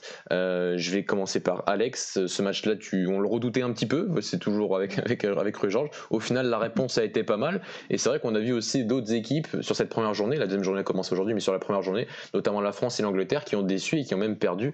Et donc, euh, déjà le Portugal avec un match euh, décisif demain face à l'Angleterre. Ouais, clairement, j'ai été surpris dans le bon sens. C'est-à-dire que je m'attendais à rien. Enfin, je m'attendais à rien. Je m'attendais à, à, quelque chose, mais pas aussi bon. Enfin, j'ai été, été, été content, j'ai été surpris de, de, ce match des espoirs. Euh, la compo m'a déçu oui et non parce qu'on pouvait s'y attendre. C'est vrai que c'est si on critique tous alors oui Georges, n'en parlons pas, c'est encore pire. Euh, c'est voilà, c'est du basique, hein, c'était du voilà Florentino, Jetson, Vitinha, euh, on, on, Pedro Gonçalves et lié gauche. Il a jamais joué lié gauche de sa vie, mais c'est pas grave, on le fait débuter lié gauche contre contre la Croatie. Euh, donc, euh, donc voilà, mais euh, après dans le match, dans le contenu, c'était solide. défensivement, on a été, je trouve, très bon dans tout ce qui était contre-pressing. on a vraiment été très peu inquiété, à part sur deux, trois occasions où la Croatie a quand même bien joué ses, ses contre-attaques, parce que ça reste, comme tu as dit Mathieu, une très belle équipe. Vraiment, ils nous, ont, ils nous ont posé pas mal de problèmes.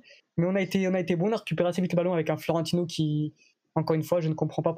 Enfin, j'arrive pas à savoir pourquoi ce joueur n'arrive pas à exploser encore tellement il est précieux dans, dans, les transitions, dans le contre-pressing, le nombre de ballons qu'il récupère encore, c'est fou. Vraiment il t'apporte un équilibre dans le terrain qui, qui est très bon. Donc on a été vraiment bon dans le jeu aussi. On a on, a, on s'est créé pas mal d'occasions et du rythme. C'était vraiment un beau match de foot à, suivre. J'ai trouvé. C'était c'était vraiment très très très très bon à suivre.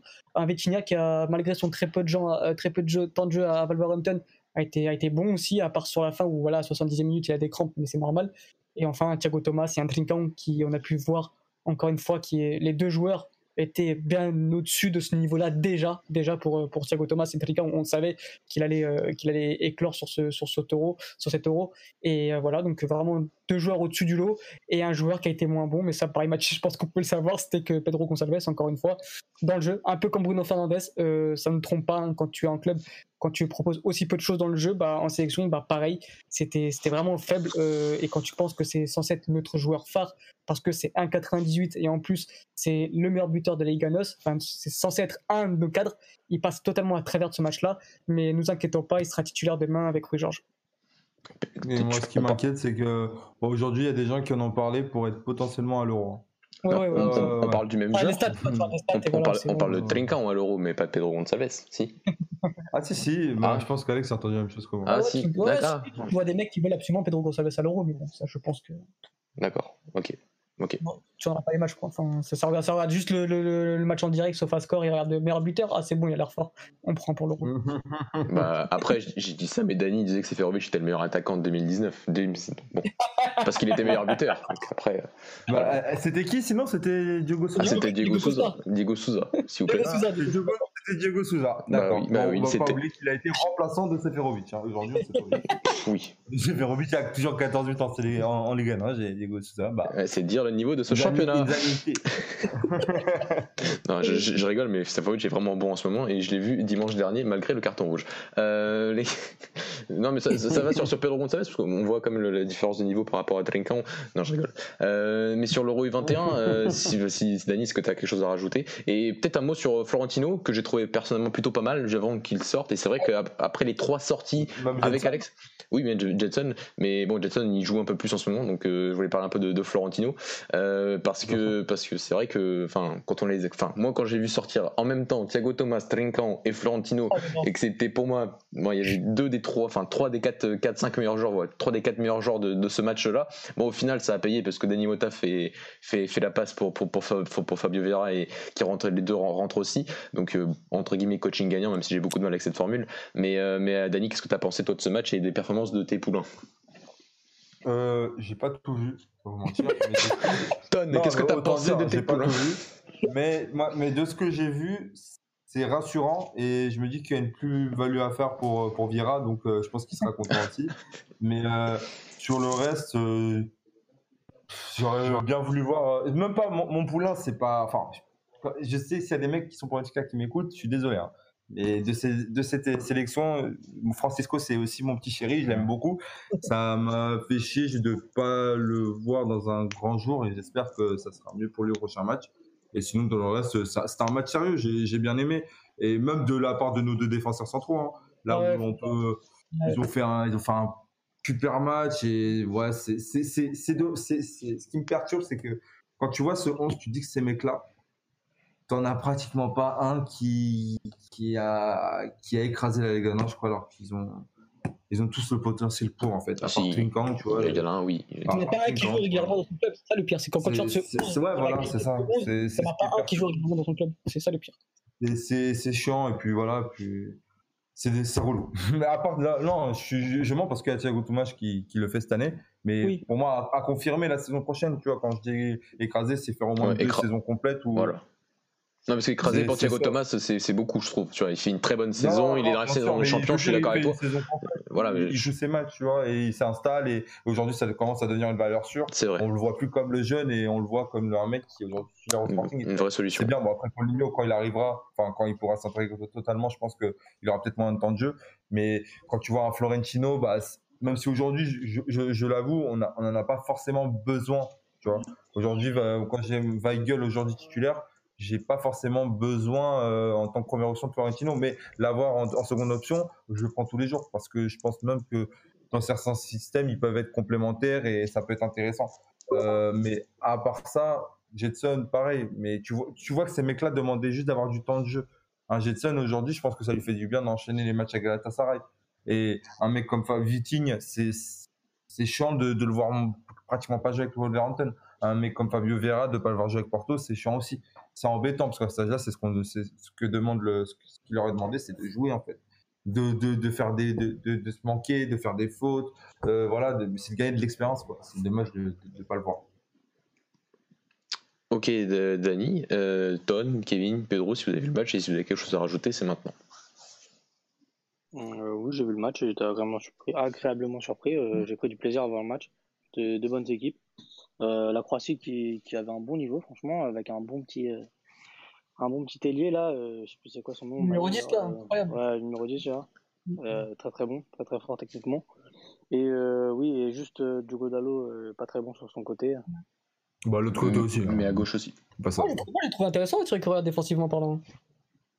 Et, et ouais, ouais, je trouve que ouais, au, milieu, au milieu de terrain, ils étaient, ils étaient assez complémentaires, le Getson, Florentino et Vitin, même si j'aurais aimé voir un, Fabio Vera, mais c'est assez logique vu qu'il joue pas, pas beaucoup cette saison, du coup c'est assez logique. Et euh, devant, oui, j'ai bien aimé aussi euh, Thiago Thomas, je crois qu'il progresse vraiment, euh, surtout dans son jeu de haut but. Avant, c'était mm. pas ça, et là, franchement, c'est un point, il est imprenable. tu t'arrives pas à lui prendre la balle quand il est au but. Donc, tu fais faute. pour la c'est ce que, ce que j'allais dire aussi. alors moi, j'ai vu que la première mi-temps. Mais euh, j'aime beaucoup Vitinha, c'est ce que j'ai retenu la première mi-temps, et, euh, et, Thiago Thomas aussi, je trouve que, on l'a vu depuis le début de saison notamment, euh, j'ai l'impression vraiment que c'est un joueur qui progresse euh, et, euh, et j'ai l'impression que chaque match il a plus de, de, volume de jeu que le précédent et il a déjà un volume de jeu important donc il dit putain c'est n'importe quoi. Euh, physiquement il est, il est, vraiment en place et, et je trouve que vraiment c'est un joueur qui progresse et c'est un joueur ça se voit qui travaille bien tu vois. Et d'ailleurs je crois que c'est ressorti cette semaine dans les journaux ou il y a pas longtemps comme quoi c'est un joueur qui donnait tout à l'entraînement et, et, tout. Et je pense que c'est bon surtout à cet âge-là d'être comme ça parce que ça veut dire que qu'il est conscient qu'il a besoin de travailler et qu'il est conscient qu'il a des défauts et qu'il va travailler là-dessus donc ça le rendra que meilleur, je pense. Mais du coup, ouais, du peu que j'ai retenu, peu que j'ai retenu. Euh, je pense que vous avez euh, plus de choses à dire sur ce match que moi, mais j'adore Vitinha, mais ça c'était déjà le cas avant. C'est un joueur que je trouve euh, il a un toucher de balle spécial. J'adore ce joueur. Après, comme tu as dit Alex, j'ai pas vu la deuxième mi-temps. A priori, il avait des crampes, mais c'est logique pour un joueur qui a peu de temps de jeu en club. Mm. et ouais, du coup, moi je retiens ces deux-là, surtout Vitinha et, Thiago Thomas. Mais encore une fois, réserve parce que je n'ai vu que la première mi-temps, j'ai pas vu tout le match. Moi, je veux juste mettre une mention spéciale à, un joueur que j'ai beaucoup critiqué, énormément critiqué, c'est euh, Diogo Queiroz. qui, je, franchement, je trouve, je, répète, hein, je bah, il fait une mauvaise saison aussi. Hein. Il fait une très mauvaise saison et qui en plus, je, bah, je trouve que ce joueur n'a pas les qualités pour être euh, international d'espoir. Mais il a fait un gros match. Il a fait un gros match. Il a été en place, euh, solide. Ça, on savait que, que, sur ses aspects défensifs de solidité, de 1 contre 1, voilà, il est Rugo, il va au contact, il va au duel. Tu sais que là-dessus, il est bon, mais là où il m'a surpris, c'est dans la relance il t'a fait des passes à un moment, il passe deux lignes, je dis, oh, il sait faire ça. Ouais, ouais. Il veut, il veut virer Donc, euh, qui là, quand il une semaine Merci de... Vira, et voilà. une semaine de Vira, il commence à faire ça. Et d'ailleurs, juste pour remonter un peu à Ruben Dias, juste c'est ma dernière parlé avec la sélection. Euh, merci Pep Guardiola, merci, merci, merci. Oh la passe qu'il met à un moment là, oh là là. un moment où il a été incapable de faire ça il y a 2-3 ah, ans. Impossible. Il décale droit, il la, il la glisse. J'étais mais sur le cul, j'ai mis Même il y a un moment, il, aurait été incapable de faire ça. Même le fait de poser le ballon aujourd'hui, c'est devenu un joueur serein dans la relance. C'est limite, je me disais, mais passe la balle à Ruidas et il va te trouver une passe. Euh, et c'est rare parce que auparavant, c'était ni Pep ni Ruben Dias qui étaient capables de trouver ces, ces genres de passes. Aujourd'hui, Ruben Dias est capable et merci Pep Guardiola d'avoir fait progresser Ruben Dias dans cet aspect-là parce que c'était hyper important pour la sélection parce qu'on n'avait pas de ce type de, de, de défenseur relanceur. Merci pour Cancelo, merci pour Bernardo. Euh, euh, tu es pas le meilleur d'histoire, euh, meilleur d'histoire parce que c'est Mourinho, mais je t'aime, merci et continue à entraîner des portugais. C'est mon mot de la fin pour ça. Ah, c'est moche. Mais sinon, je disais je voulais revenir aussi sur Scattington, sur Thiago Thomas. Moi, ce qui m'inquiétait en fait, c'est le côté d'être seul devant et d'être plus écarté par rapport à des ailiers que sont Macalette sur ce match. Déjà, on a vu Pedro Gonçalves qui est loin d'être dans la position au final. De, il était sur le côté gauche, certes, mais dans une vraie position d'ailier plus que d'intérieur comme il est au Sporting. Trincao aussi. Donc, euh, et pourtant, il a super bien tenu ce rôle et donc euh, c'est vraiment la, preuve et ça revient à ce qu'avait à la conclusion de Ton sur la progression de, Thiago Thomas euh, cette saison qui est, qui est assez qui est assez folle et c'est vrai que si on avait fait le pari il y a juste un ou deux ans entre les attaquants des 2002 entre lui et Fabio Silva il y a quelques temps on aurait clairement dit Fabio Silva et pas lui. Et c'est dire à quel point ça va vite dans le football et notamment dans le football de formation. Ah, ça dépend de la chance hein. ça dépend et ça dépend aussi des opportunités et par qui tu es géré. Un le FC Porto.